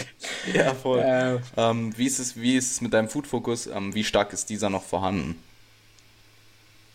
Ja, das, das wollte ich eben deswegen besprechen. Ich habe eigentlich ja schon im letzten Podcast, glaube ich, schon erwähnt, oder ich weiß nicht, ob das in, in der Folge war, wo es um dein Training ging. Ich habe eigentlich überhaupt keinen Food Focus mehr und ich muss heute schon wieder nochmal 1000 Kalorien oder so essen. Also muss, ich darf. Natürlich bin ich immer noch sehr glücklich darüber und ich esse immer noch Reiswaffeln und Oats. Ich bin immer noch happy. Aber ich habe eben an der ANBF also an dem Naturalwettkampf in Österreich, der einmal im Jahr leider nur stattfindet, einen Klienten gehabt und am Montag dann darauf eben die Fettanatomieprüfung gehabt. Und was, zu was es geführt hat, war, dass ich nach der ANBF, weil die, ich war erst so um drei in der Früh oder so zu Hause, sechs Stunden Schlaf hatte, weil ich dann im Gym arbeiten musste. Und dann die Nacht drauf habe ich halt gemerkt, ey, irgendwie kann ich den Schädel noch nicht so gut und ich wollte ihn halt noch tausendmal wiederholen und habe dann in der Nacht halt nur zwei Stunden geschlafen. Mhm. Also hatte ich über die zwei Tage irgendwie ein Drittel an dem Schlaf, was Voll. ich sonst so gewohnt war insgesamt. Mhm. Und an dem Tag, an den ersten zwei oder glaube ich sogar drei Tagen nach der Anatomieprüfung, dann habe ich halt echt gemerkt, ey, ich habe den ganzen Tag Hunger. Das kann doch nicht sein. Die letzten Wochen waren so gut und jetzt bin ich auf einmal wieder mega food-focused. Was ist los mit mir? Gell? Ich, ich habe irgendwie die ganze Zeit nur an Schokolade gedacht und konnte nicht klar lernen und ich habe halt echt gemerkt, ey, ich bin hungrig, was ist los? Hm. Und dann hat es mich halt einfach getroffen, dass ich gemerkt habe, ey, es ist einfach, es muss der Schlaf sein, ja. Okay. Und wie sich dann mein Schlafpensum wieder, also wie mein Schlafrhythmus dann wieder gekommen ist, habe ich gemerkt, okay, Food Focus ist wieder weg. Ja, also am Donnerstag oder so war er dann wieder weg. Ähm, also was ich, was ich damit sagen will, ist, vor allem in so einer Recovery-Phase ist Schlaf einfach alles. Und ich glaube, wir werden in jedem einzelnen Podcast darüber reden, wie, wie wichtig Schlaf ist. Aber. Und wenn einer deswegen besser schläft, dann haben wir alles richtig gemacht. Genau, genau. Voll. Das hat mich schon hart gehittet, weil ich echt nicht gedacht hätte, dass mal zwei Tage weniger schlafen. Ich meine, ich habe sehr viel weniger geschlafen, aber dass das solche Auswirkungen auf, auf, auf mein Essverhalten oder auf meine Hormone anscheinend haben kann. Ja. Hm. Also das hat mich, das war wahrscheinlich immer wieder so eine Live-Lesson, die mir gezeigt hat, ey, lern mal lieber früher oder mach dir nicht so einen Stress oder keine Ahnung was, aber get your sleep right. Und sagt er um 23.07 Uhr im Podcast.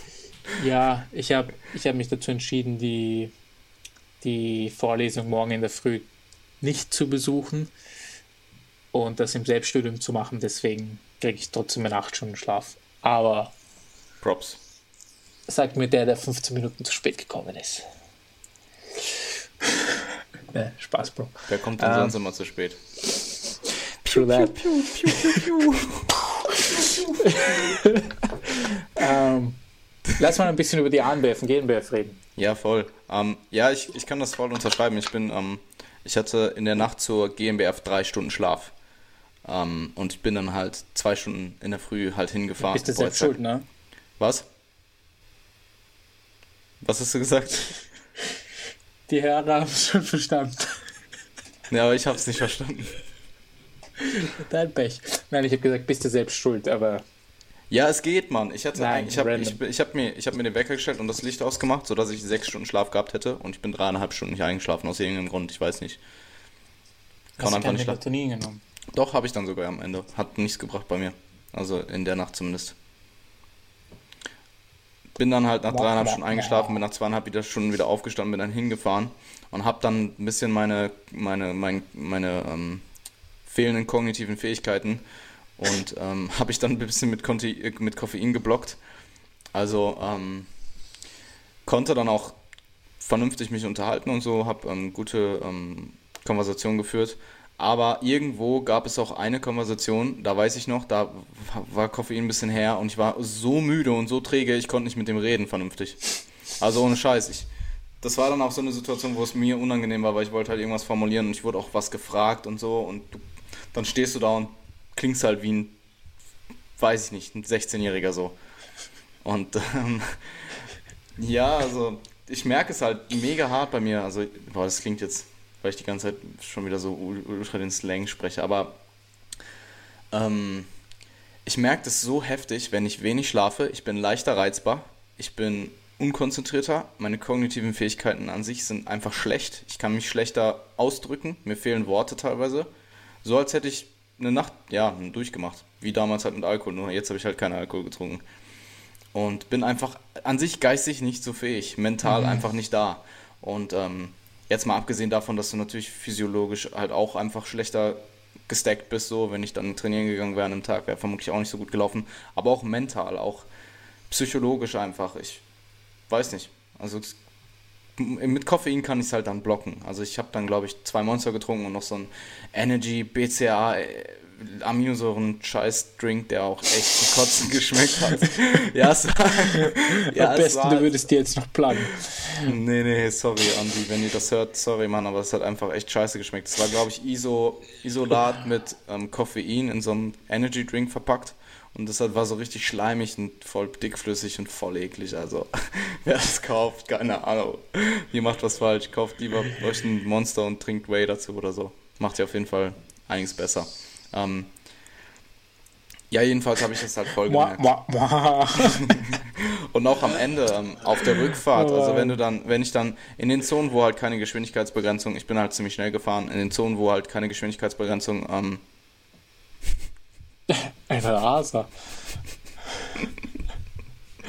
ich kann nicht. Ist Deutschland ist kein, das ist kein Rasen. Wenn du auf, ohne Geschwindigkeitsbegrenzung bist, rast du dann, wenn du schnell fährst? Rasen ist für mich impliziert für mich, dass du halt immer schneller fährst, als du darfst, aber du darfst ja so schnell fahren, wie du willst. Also rast du ja eigentlich nicht. Oder? Mhm. Ja, wie auch immer es war halt sehr frei, es war nachts, ich wollte halt schnell nach Hause kommen. Und in den Zonen, wo ich halt ähm, Geschwindigkeit, wo es halt eine Geschwindigkeitsvorgabe gab, meinetwegen 120 oder 130, und ich auf Cruiser gestellt habe und halt einfach gefahren bin, habe ich gemerkt, wie schnell ich müde werde. Und also ich mhm. hatte jetzt keinen Sekundenschlaf oder so, ich war auch nicht kurz davor, sonst hätte ich auch gehalten. Also ich bin halt nicht lebensmüde. Aber ich habe halt gemerkt, du wirst halt deutlich schneller müde und wenn du dich halt nicht konzentrieren musst, währenddessen in den Zonen, wo du halt keine Geschwindigkeitsbegrenzung hast, wo du schneller warst, wo du halt die, den Fuß auf dem Pedal hattest, da schläfst du halt nicht ein. Also, you're gonna die. So, ganz in dem Sinne, weißt du. Und ähm, das ist halt alles auf schlechten Schlaf zurückzuführen. Und ähm, ich meine, ich bin mittlerweile so verwöhnt, weil ich halt neun Stunden in der Nacht schlafe und halt auch sehr hohe Schlafqualität habe, würde ich behaupten. Ich sterbe. Wenn ich mal einen Tag sechs Stunden schlafe, ich merke es. Und dann prokrastiniere ich Dinge teilweise und ähm, Außer natürlich, ich habe eine Deadline, dann geht es natürlich nicht. Aber wenn ich es dann teilweise nicht habe, wenn ich keine Deadline habe, dann sage ich dir ganz ehrlich, ist es manchmal so, dass ich irgendwas halt einfach skippe.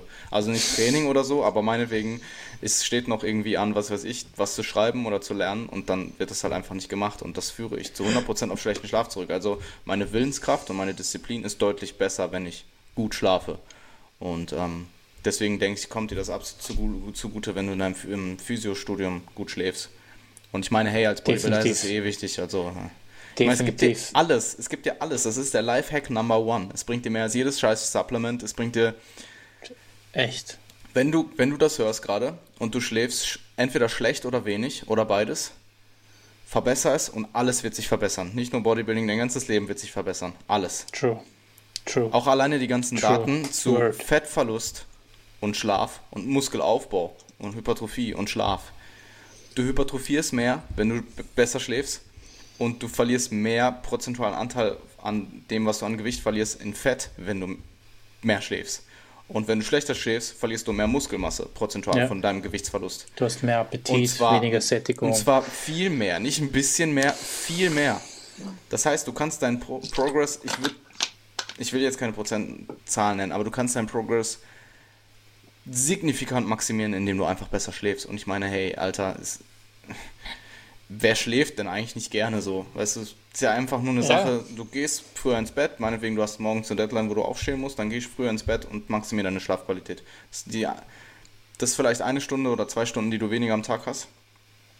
Aber den Rest, die restliche Zeit, die du wach bist, ist halt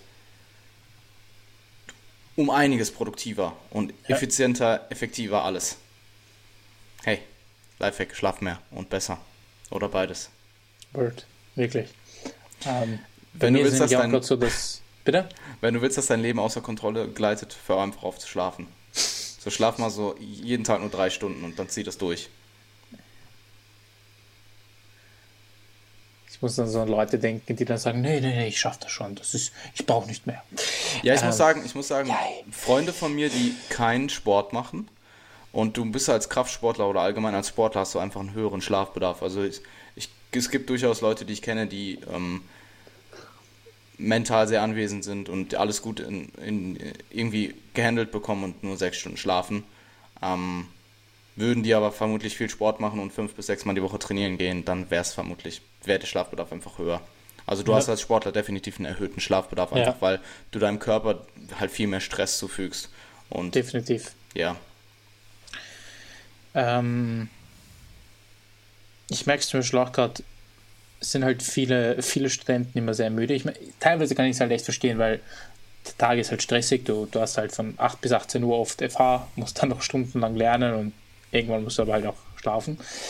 Ähm, also ich kann es teilweise schon nachvollziehen, aber viele schlafen halt so wenig und wenn ich dann irgendwie versuche zu sagen, ey, schlaf halt ein bisschen mehr, äh, sind alle so, nee, nee, das geht schon. Und dann siehst du halt, wie sie in der zweiten Vorlesung komplett wegkippen und einfach gar nicht mehr zuhören und sagen, ich bin so müde und ich denke mir, ey, ich, ich bin ey, auf der GNBF Ich weiß nicht mehr, was ich sagen soll. Weißt du, was ich meine? Es ist hm. so. Aber es ist halt leicht an Schlaf, an, an, an Schlaf wegfallen zu lassen, weil man bleibt halt länger auf. Ja, und ich habe das ja früher auch gemacht. Ja, ich auch. Es ist voll. Wie jemand, der, wenn du halt noch nicht erkannt hast, wie geil es ist, also ich sage zur Zeit immer, seitdem ich meine 8 Stunden Schlaf im Schnitt habe, ey, I feel like Batman. Also ich meine, es ist so, ich habe so viel Energie und überhaupt jetzt noch nach einem Wettkampf. Ich weiß nicht, wohin damit, weißt du, was ich meine? Ich kann den ganzen Tag was machen und ich fühle mich super. Fühlst und du dich wie Batman oder wie Bad, wie ein Batman? Warte. Also mit T ich oder mit Batman. E? Ich nenne Batman. Also wie und, Batman. Ja. Und. also bist du, wie ein reicher Typ in einem Fledermauskostüm? Oi. Bist du kein Batman-Fan? Doch, aber das Doch. ist die Realität. Die Realität spielt sich immer nur in deinem Kopf ab. Oh, deep. Schlagfertig. Dieser Podcast ist so random heute. Ähm, ich weiß gar nicht mehr, was ich sagen wollte. Ich glaube, wir wollten Schlaf. eigentlich noch ja, über ja, die eigentlich wollten, reden. eigentlich wollten wir über die Wettkämpfe reden. Im Endeffekt haben wir jetzt wieder nur eine Viertelstunde über Schlafen geredet. Die Leute, die zu wenig Schlaf haben und chronischen Ma Schlafmangel haben, hassen uns einfach ab. Ja, die denken sich einfach nur so, hey, nicht schon wieder Schlaf. Aber meinst du, die hören das dann noch weiter so? Nee, wir, haben immer, wir haben immer noch den einen Hater, ne? Ich habe nochmal nachgeguckt. Wirklich? Bei keiner anderen Episode, außer mit denen mit dir, gibt es einen Daumen runter. Da gibt es immer Ey, einen wer, Daumen runter. Also ich weiß nicht, so. ich, ich frage mich, ob derjenige das dann auch hört oder ob er einfach nur immer so dich stalkt und dann so sieht, so, ah, Toni hat einen neuen Podcast, erstmal disliken. Oder, okay, ich mache diesem Typen jetzt ein offizielles Angebot. Füll meinen Fragebogen aus. Ich coache dich einen Monat gratis und beweise dir, dass ich cool bin.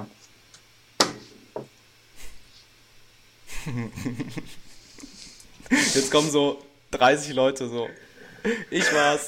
Ah, oh, fuck. Free Coaching. ja, ey, du musst auf jeden Fall, also ich, ich, ich nehme dich beim Wort. Wir haben den, den Beweis. Alle haben es gehört. Du musst jeden coachen, der sagt, dass er äh, den Dislike gemacht hat. Aber N ist 1, jetzt schreibe ich, jetzt schreib, jetzt schreib ich dir gleich so, ey Bro, eigentlich war ich das immer. Gib mir mal Free Coaching. oh Mann, oh Mann, oh Mann. Also, Wettkämpfe. Ja. Ja, beginnen wir mit der ANBF, die war jetzt zuerst. Also ich hatte einen Kunden bei der ANBF, der war Junior. Und was gibt es da so alles zu erzählen? Also es war für ihn eine sehr lange Prep. Er hat gleichzeitig mit mir begonnen, also auch am, am 1. Jänner.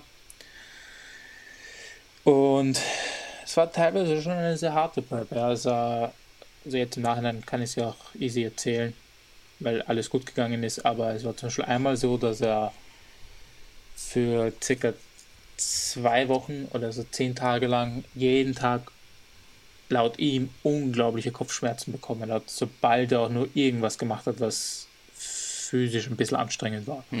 Ähm, also wenn er jetzt mal zwei Liegestütze sogar gemacht hat, hat er einen unglaublichen Kopfdruck bekommen. Ähm, und er hat gemeint, das war auf einer Schmerzskala wirklich 10 von 10. Und da habe ich ihn natürlich gleich zum Arzt gehen lassen, da hat er noch ein MRT gemacht und dann war eh alles gut. Laut Arzt war das dann ähm, etwas, was manchmal Sportlern passiert. Ich weiß nicht mehr genau, wie das heißt, mhm. aber es ist irgendwie ein Druck im Kopf, der entsteht. Und ja, manchmal Sportlern halt passiert, sorry, ich weiß jetzt zu den medizinischen Ausdrücken oder so oder zu den Gegebenheiten jetzt nicht mehr, aber laut Arzt, wie immer, war es halt etwas, was vergeht und es war dann auch so. Also was mhm. wir gemacht haben, wir haben dann einen Diet Break gemacht. Trainieren war halt nicht drin, weil es hat halt immer wehgetan. Ähm, das war ziemlich hart für ihn, glaube ich. Was zum Beispiel auch war, das war, ich glaube, two weeks out, ist auf einmal seine ähm, rechte Körperhälfte komplett taub geworden in der Arbeit. Da hat er sich auch natürlich gleich bei mir gemeldet und wo ich mir echt gedacht habe, oh, bist du deppert, das ist jetzt schlimm, ja. Also wenn so ja, für zwei klar. Minuten halt einfach mal dein Arm einfach komplett taub ist, ja, und einfach nur so in der Luft hängt.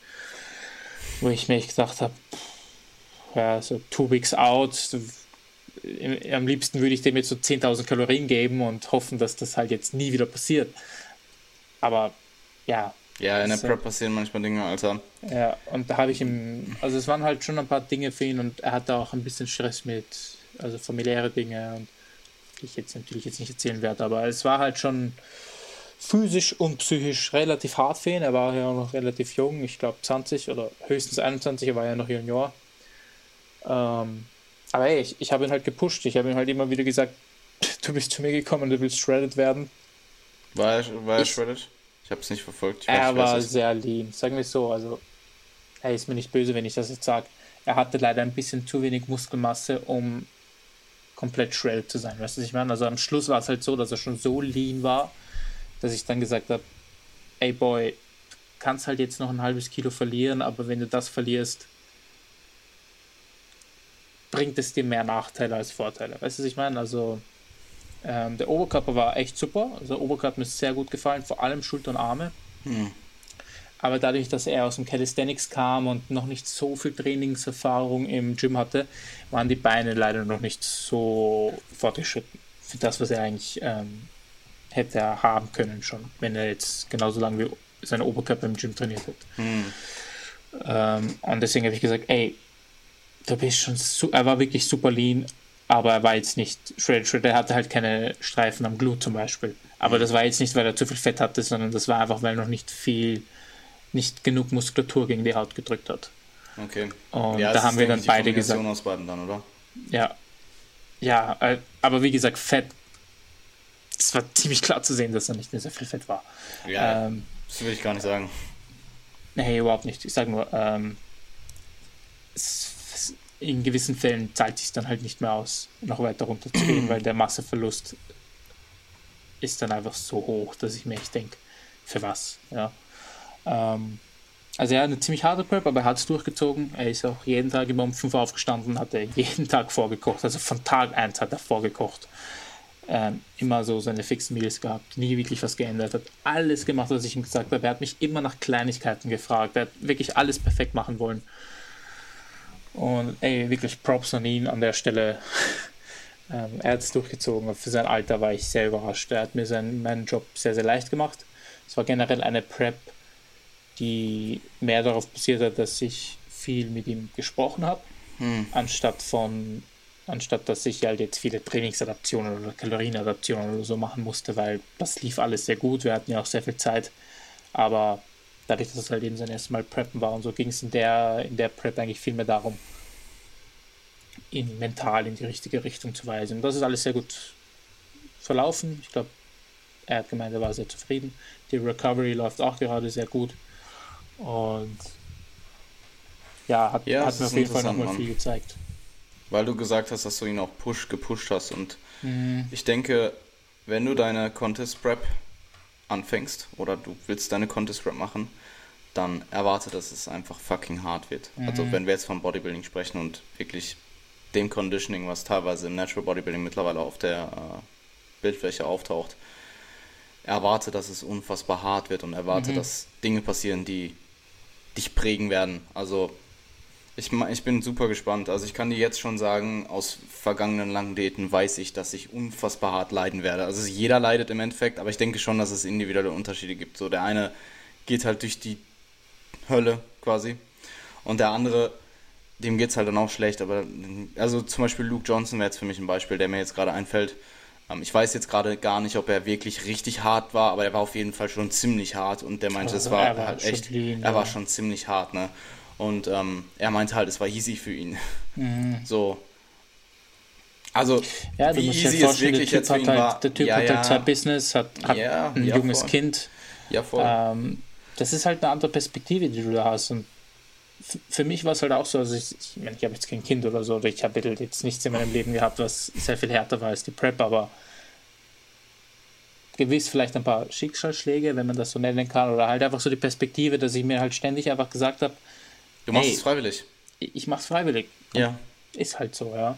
Ähm, aber ich bin pumped. Ich muss wirklich, definitiv, ich, ich muss wirklich sagen, es ist, ich bin mir ziemlich sicher, dass Preppen für jeden unterschiedlich ist. Ja, absolut. Ähm, also es wird für jeden am Schluss sacken.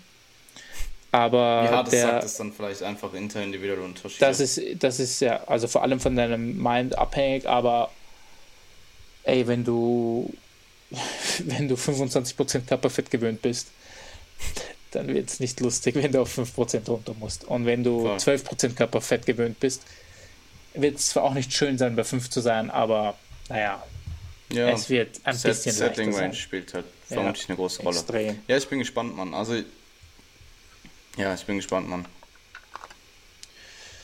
Ja, ansonsten, was gibt es zum Wettkampf zu sagen? ANBF, ANBF, der Urs hat ziemlich krass abgeräumt. Voll. Also das war der, der bei der GNBF die Junioren 2 gewonnen hat. Ja, mega korrekter Typ. Crazy, ey, der Typ hat mich so motiviert. Also das, da habe ich echt gemerkt, deswegen, deswegen schaue ich so gern bei Wettkämpfen zu. Ja, das war, der Typ hat eine Präsentation gehabt, der konnte mhm. posen. Unglaublich schöner Körper, wirklich so. Äh, ja. Die Symmetrie war fast perfekt. Fast besser geht es eigentlich kaum. Ähm, das Einzige, was ihm noch gefehlt hat, war, war komplette Härte. Aber ansonsten die Präsentation, die Masse, die Symmetrie, das Posing. Also ich kann mir gut vorstellen, so dass wenn er, wenn er noch, wenn er noch fünf bis zehn Jahre trainiert und mhm. wirklich hart kommt, mit der Symmetrie und dem Posing, dass er WNBF Worlds ja. gute Chancen auf ja. Top 3 hat. Ja. Ohne Scheiß. Also ehrlich, die, die Symmetrie ist so perfekt. Wenn er da jetzt noch ein paar, muss ja nicht mal ein paar Kilos draufpackt in den nächsten fünf bis zehn Jahren, meinetwegen drei bis zehn Jahren und wirklich hart kommt, dann ist es für mich, dann, ich wüsste nicht, wer jetzt aktuell mir einfällt, wer mir besser gefallen würde dann. Also auch, er ist ja auch massig. Er hat ja auch eine gute Masse am Start schon. Für sein Alter. Ja. Ich meine, der Typ ist zwei Jahre jünger als ich. Ich sehe aus dem wie ein Kind Crazy. neben dem. Ja. Also war, es war einfach, es war wirklich so schön anzuschauen. Also wir waren beim Aufwärmen und er war ja auch schon bei den Junioren, genau. Und da habe ich mich halt eben mit meinem Athleten, also mein, der Marc, so heißt mein Athlet, hat sich halt eben aufgewärmt sind halt dort vorne gestanden und da ist er mir schon aufgefallen. Also er hat sehr früh begonnen aufzupumpen, er hatte seine Musik drinnen, er war mit seinem Bruder und ist mir schon aufgefallen, weil er extrem fokussiert war und als er dann seine Hose ausgezogen hat und ich diese Quads gesehen habe, habe ich mir gedacht, ey, der wärmt ja, sich gerade für die Junioren auf. Rund, diese, diese Quads, diese Muskelbäuche, das waren also wie gesagt, es war super schön anzuschauen. Es hat mich echt sehr motiviert und ja, es hat voll. mich echt gefreut, dass ich ihm dann auch ein bisschen helfen konnte, weil wir sind dann ins Gespräch gekommen. Und ja, er hat mir auch von dir erzählt, sogar.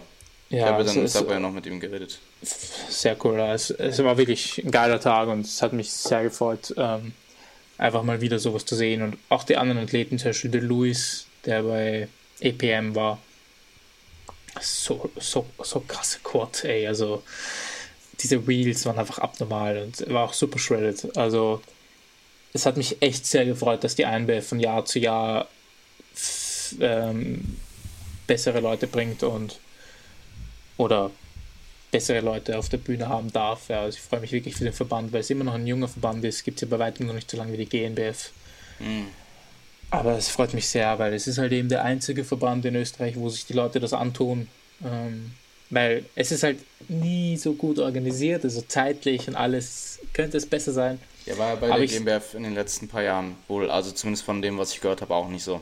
Also dieses Jahr es muss ich halt sagen, es war sehr, sehr organisiert. organisieren. Ja. ja und ich denke mir halt, ey, ich bin einfach froh, dass es diesen Verband gibt. Ja, das sind die einzigen in Österreich, die sich, die, die, ist, die es halt gesagt haben, okay, wisst ihr was, jetzt machen wir einen Naturalverband. Ähm, und die verdienen ja kein Geld oder so damit, weißt du, was ich meine? Mm. Da sind viele Leute, ich kenne ja den Fotografen, ähm, die, die, die, machen das ja teilweise freiwillig, weißt du, was ich meine? Ähm, ja, voll. Weil sie es halt einfach gern machen. Und dafür bin ich dankbar. Und wenn dann halt am Showday nicht alles perfekt organisiert ist, was Zeitplan und so angeht, ja, ey, es gibt Schlimmeres. Ja. Seid mal froh, dass es das überhaupt gibt. Und wie gesagt, es war super schön. Ich hatte super viel Spaß und es hat mich wieder mega gehypt. Ich, ich hoffe, dass ich noch bei meinem Plan bleibe, erst wieder ein paar Jahren zu starten. Aber du weißt, wie es ist. Man geht zu einer Show und die, die, die, die, die, die Flamme beginnt gleich wieder zu glühen. Ähm, aber erzähl mal ein bisschen von der GNBF. Um, ähm, ja, also abgesehen davon, dass ich super wenig Schlaf hatte, ähm, war es mega. Also es war ein sehr, sehr spannender, sehr, sehr, ähm, wie sagt man, sehr competitive, sehr, mhm. sehr, sehr gute Athleten teilweise. Also mhm. wirklich sehr, sehr starkes Feld. ich meine, ich wusste es eh schon aus, ich meine, ich habe mir, ich habe die GmbF in den letzten paar Jahren mit denen, also sie laden ja immer die Klassen in Video hoch. Klar, es ist nochmal was anderes live, aber ich habe es schon sehr genau analysiert. Ähm, sehr starkes Feld. Also gerade Junioren ist komplett absurd Das krank. ist abnormal. Also, Abnormal. ja, ja, voll. Und ähm, ja, es war super. Also, ich habe eine Menge Leute, die ich vorher nur übers Internet oder soziale Medien kannte, live kennengelernt, persönlich kennengelernt, sehr viele gute ähm, Gespräche geführt. Ähm, super interessant. Also, mich haben auch ein paar Leute auf dem Podcast angesprochen. Ähm, oder halt einfach, weil sie meinen Content verfolgen, was mich halt mega gefreut hat, weil das ist halt für mich auch komplett das Neuland. Also, das war ja im Gym schon teilweise so, dass mich Leute angesprochen hat, die, hatten, haben, die ich nicht kannte. Und das ist halt für mich so, das ist halt für mich voll absurd, dass das so passiert. Und Mhm. Ja, ähm, ja, das, das ist bei mir auch so, ja. Das ist jedes Mal so, oh, oh, thank you. I know, das ist, ja. ja, voll. Und ja, ansonsten, es war ein super Wettkampf, es war super organisiert, alles nur gute Menschen, alle, alle irgendwie da gewesen wegen Bodybuilding, alle machen irgendwie das Gleiche, alle feiern es so. Ähm, und ja, viele gute Leute kennengelernt, persönlich zumindest dann, die meisten kannte ich ja schon. Ähm, und ich habe auf jeden Fall auch, also ich habe mir im Vorhinein gedacht, entweder demotiviert, demotiviert es mich oder es motiviert mich und zweiteres war definitiv der Fall. Also ähm, ich denke seitdem jeden Tag dran. Ich denke, ah, ich habe auch schon vorher sehr oft dran gedacht, aber jetzt ist es aktuell auch so, ich trainiere auch schon anders. Also ich trainiere irgendwie schon viel mehr mit diesem Gedanken, so ich habe jetzt noch zweieinhalb Monate Off-Season und ich muss den Scheiß jetzt maximieren. Was jetzt nicht heißt, dass ich unbedingt jetzt mehr ans Muskelversagen gehe oder so, aber es ist einfach mehr Intention da und keine Ahnung, Mann, ich sitze hier manchmal und scroll durch ähm, Songs durch, weil ich halt einen Posing-Song für meine Posing-Kur suche und ähm, finde halt teilweise Songs, von denen ich vorher gar nicht wusste, bei denen ich bei der Hälfte fast anfange zu heulen, weil es einfach so krank ist, Mann. Also ohne Scheiß, ich, es gibt Songs, also ich kann es ja jetzt schon sagen, ich werde mir halt einen Song raussuchen, der halt eher epic-lastig ist, also jetzt nicht unbedingt überböse so, aber halt irgendwas Episches. Und keine Ahnung, ich bin allgemein so, gerade Audio Machine zum Beispiel hat halt Songs, da kriege ich jedes Mal Gänsehaut. Ich kann den so oft hören, wie ich will. Ich kriege Gänsehaut.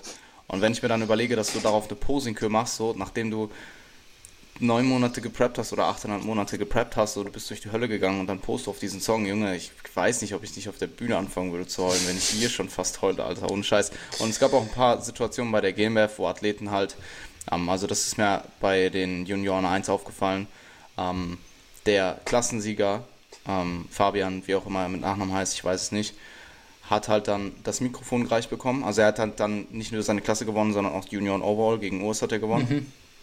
Um, und sie haben ihm halt das Mikrofon gegeben und der sollte halt irgendwas sagen und der konnte halt am Anfang gar nichts sagen, weil er halt fast heulen musste und ich habe Todesgänsehaut bekommen. So, keine Ahnung, Mann, das war für mich einfach mega der emotionale Moment und auch ähm, da war ein anderer Athlet, ähm, sein Name war Ali. Ähm, ich weiß, ich folge ihm auf Instagram, ich weiß aber gerade seinen Nachnamen nicht. Also wir haben auch schon ein bisschen kommuniziert und er hatte seine, seine Familie, saß genau die Reihe vor uns und ich fand es halt, also sie haben ihn halt übelst angefeuert und das fand ich halt auch voll cool, Mann, weil im Endeffekt egal was von, also er hat, halt, auch- er hat halt auch noch den Klassensieg gemacht, so, aber ganz ehrlich, egal was er für eine Platzierung gemacht hätte, Mann, er hat da seine Familie sitzen, die sich irgendwie für ihn freuen und die ihn mega anfeuern und das fand ich auch mega cool, also Mhm. ähm, finde ich einfach, hat mich irgendwie berührt, das zu sehen und Mhm. Ja, ich freue mich, ich hoffe, bei mir sind auch ein paar Leute am Start. Wehe, du kommst nicht. Wenn du nicht kommst, bin ich beleidigt. Ey, es, ist, es wird sich super treffen, weil GNBF ist eh etwas, ich verfolge es ja immer online. Ich meine, ich muss an dem Tag lernen und ich habe die Instagram-App gelöscht. Aber ich bin dann immer absichtlich in den Browser gegangen und habe noch geschaut, weil ich unbedingt wissen wollte, was so abgeht. Also GNBF ist immer ein super Highlight und definitiv, da komme ich sicher, Bro. Ähm, Guck mal. Ja, es gab, es ist super, super witzig. Ich weiß nicht, ob du es gesehen hast in meiner Story, aber ähm, hinter uns in der Bantam-Klasse war halt jemand auf der Bühne und der hatte seine Crowd, saß und zwei, drei Reihen hinter uns und die haben halt dann immer so, das war halt so absurd, aber es war halt echt unterhaltsam. Also dann immer so gerufen, so, was weiß ich, Marcel, mach den Tannenbaum auf. Ja, so ja, ja, ja. So, oder Marcel, pack die Knüppel aus. Und das war so witzig, die konnten es, nicht mehr. Also, es ist das, das Geilste, ist, wie wir mit, wie wir mit Ohne Valen- Scheiß. wie wir Valentin zur GNBF IDM damals beglitten haben, begleitet, beglitten, keine Ahnung. Ähm, da war ich mit den Pürzels. Ja, ja, sie hat Ist scheitern. das- Ich habe das auch gesehen bei der, Ach, bei der es ist internationalen. jedes Mal so epic. Es Hat ist so, Pürzel doch immer geschrien, so Orsch, Orsch. Arsch, Arsch. Oder so, äh, Bock hast du die Haxen. Oder halt einfach Dinge auf, auf, auf eher auf österreichischen Dialekt. Ja, ja, ich weiß. Ah, ja, aber auf Deutsch war es halt auch komplett ja. absurd. Also wirklich so, jetzt die Flügel auf und so Scheiß. Also ich konnte nicht mehr. Also ich saß neben Theo und so Jan geil. und Marcel und Jeff. Also wir haben halt echt, wir haben geweint. Also ich habe geweint, ohne Scheiß, weil das so witzig war. Aber ohne Scheiß, wenn das irgendwer hört, der das geschrien hat, Props ja. an euch. Weil das war nicht dieses prollige Schreien, weißt du, dann gab es halt auch teilweise Leute, die haben einfach nur so komplett behindert gebrüllt, so, weißt du, so. Was ich zwar trotzdem cool finde, wenn man seine Leute unterstützt, aber es muss halt nicht so dieses unfassbar asoziale, so wie als wärst du besoffen, so einfach rumbrüllen. Weiß ich nicht, dann ruf wenigstens irgendwas Witziges oder probier ihn irgendwas zuzurufen, was ihm hilft bei seiner Präsentation oder so. Ja. Also vorausgesetzt, du bist kompetent genug.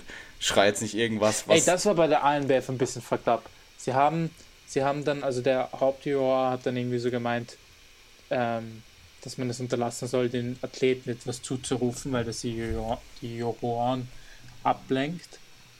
Und ich muss sagen, das habe ich noch nie bei einem Wettkampf erlebt. Ich war jetzt mittlerweile nee. bei ein paar Wettkämpfen und das habe ich noch nie erlebt. Also ich finde, das gehört halt dazu, dass man als Coach seinem Athlet zuschreibt, flex mal deine ja, voll, ja, Beine, wenn du deine ja, Beine gerade vergessen ja, hast. Ja, vor allem, halt es kann dir ja wirklich helfen. Also ich meine, in, in, du, du stehst auf der Bühne und das, also es läuft eh super schnell ab. Du, und es ist halt voll surreal. Also ich kann, das Witzige ist, ich stand halt noch nicht dort, aber einfach, weil ich, ich habe von so vielen Leuten das gehört, wie schnell das abläuft. Du realisierst das gar nicht. Du fix, bist ja, auch nur auf dich fixierst. Du guckst ja auch die anderen gar nicht an. Und wenn du, dann vergisst du halt einfach mal deine scheiß Glutes zu tacken oder dein, deine ja, Chords komplett durchzuspannen. Also vorausgesetzt, es kommen jetzt auch immer Urs, wahrscheinlich wird es nicht passieren oder einfach eher weniger. Ja. Ähm, aber jemanden, der jetzt vielleicht nicht der 100% beste Poser ist, das kann gut sein. Also, das sieht man ja auch sau oft dann, wenn dann irgendwie gerufen wird, spann deine Quads an oder so oder ja. Druck auf den Quads und dann machen die Leute das und dann plötzlich kommen, poppen dann nochmal fünf mehr Separationen raus. Voll. Das kann, ja, voll. Es war, äh, ich weiß nicht, ob du Nicolas Roers kennst, aber der hat da ein paar Athleten gehabt und dem war das egal. Der hat einfach die ganze Zeit weitergerufen und dann haben sie ihn schon selbst also dann haben sie ihn explizit rausgerufen, haben sie gesagt, bitte das Team um Nicolas Royes nicht mehr anrufen. Ah, ist das der mit den längeren Haaren? Ja, genau. Ja, ich weiß. Der, war, der hat bei der Pros, ja, ja, der hat bei den Pros der hat immer äh, mitgemacht. recht viele Athleten. Ähm, der eine Athlet von ihm hat die, den Bantam gewonnen. Hat Bantam ja, Der hat auch immer Superathleten, ja. Ähm, das weiß ich halt, weil ich Bantam halt genau angeschaut habe. Also ich habe alles genau angeschaut, aber die habe ich richtig genau angeschaut. Natürlich, also die Klasse, in der man selbst ist, ist immer so, okay, okay. Das ist immer, ja. Fuck, sind meine Chords besser. Hm. Auf einer Skala von 1 bis 10. Ähm, ja. Ja, Broset war mal wieder crazy, muss ich sagen. Ähm, ich finde also, generell seine Struktur gefällt mir sehr gut. Ja, ja, er hat eine mega ähm, Struktur. Ähm, aber ich fand es einfach so eine Frechheit, weil er ich habe kurz davor mit ihm geschrieben und er war halt die ganze Zeit so auf, ja, er ist noch nicht 100% ready und ich habe mir die ganze Zeit nur gedacht, er braucht für seine Verhältnisse nicht 100% ready sein, weil er mit 95% einfach schon so gut ist, ja, dass er sehr konkurrenzfähig ist. Und man hatte gesehen, dass, dass er es dann auch war. Ja. Äh, also, ja, manchmal leiden Bodybuilder unter Realitätsverlust. Aber das war auch ich auf jeden Fall wieder sehr motivierend. Ich glaube, er wusste es, am Ende wusste er, dass er es macht. Also wo er auf der Bühne war dann. Also es ist jetzt nur so meine Einschätzung, aber so wie er... Ja, ja, mir ging es jetzt halt darum, dass, dass er meinte, ja, wenn er nicht 100% ready ist, dann macht er nicht mit. Und dann denke ich mir, ey, natürlich ist es dein Goal, 100% ready zu werden, aber bei diesem kompetitiven Sport geht es halt darum, auch deine Chancen realistisch einzuschätzen. Ja, was leider sehr ja, viele Leute ich kann es halt verstehen. Also stell dir vor, er wäre jetzt 95% ready gekommen, hätte nicht die beste Form gehabt, die er hätte haben können oder die er einfach, weil er den Wettkampf erst nicht geplant hatte und dann wird er so komplett, weiß nicht, kommt so nicht Top 6. Also ich meine, das ist natürlich unrealistisch, aber ähm, ich meine, hättest du ihn jetzt auf die WNBF Worlds so hingestellt, hätte er halt nicht geplaced so er war halt nicht hart. Da ist halt einfach das Conditioning so standardisiert, die sind halt alle komplett knüppeltrocken so. Ja, aber für mich haben die Argumente überwogen, dass alles andere außer der Härte bei ihm sehr gut ist. Ähm, vielleicht das Posing, Posing ein bisschen ja. verbesserungswürdig, aber Symmetrie und Masse sehr gut. Ja, voll. Und andererseits, was ich ihm halt gesagt habe, ist, du kannst so viel aus einem Wettkampf lernen, dass es halt für die Worlds, die er, oder für die WM in Miami, die er plant, so viel wert ist. Und Ja, wenn er halt nicht viel verliert an Zeit oder so durchs Laden, dann macht das. Ja. Und ich fand es auch eine sehr gute Ja, die, Entscheidung. Dass es die Bühne kann halt hat. nicht simulieren. Genau. Und Nichts kann die Bühne simulieren. in seinem Fall war es so, er hat ja ultra viel geladen. Ich glaube, er wollte, ich, ich verfolge ihn jetzt nicht die ganze Zeit, aber äh, in einem Vlog, das habe ich mir angeschaut, hat er erklärt, dass er so viel laden wollte, dass er absichtlich schon überladen wollte, um einfach zu sehen, ab welchem Punkt überlädt er denn, ja. Äh, und er hat, glaube ich, extrem viel geladen, also er hat insgesamt zwei Kilo Carbs gegessen. Ähm, und wie gesagt, das ist Kann halt eine machen. Erfahrung. das ist halt ein Erfahrungswert, den man halt nur so machen kann. Ja? Und deswegen war es das definitiv wert. Ja, that escalated quickly. Ey, ich muss schlafen gehen. Voll. Ich auch.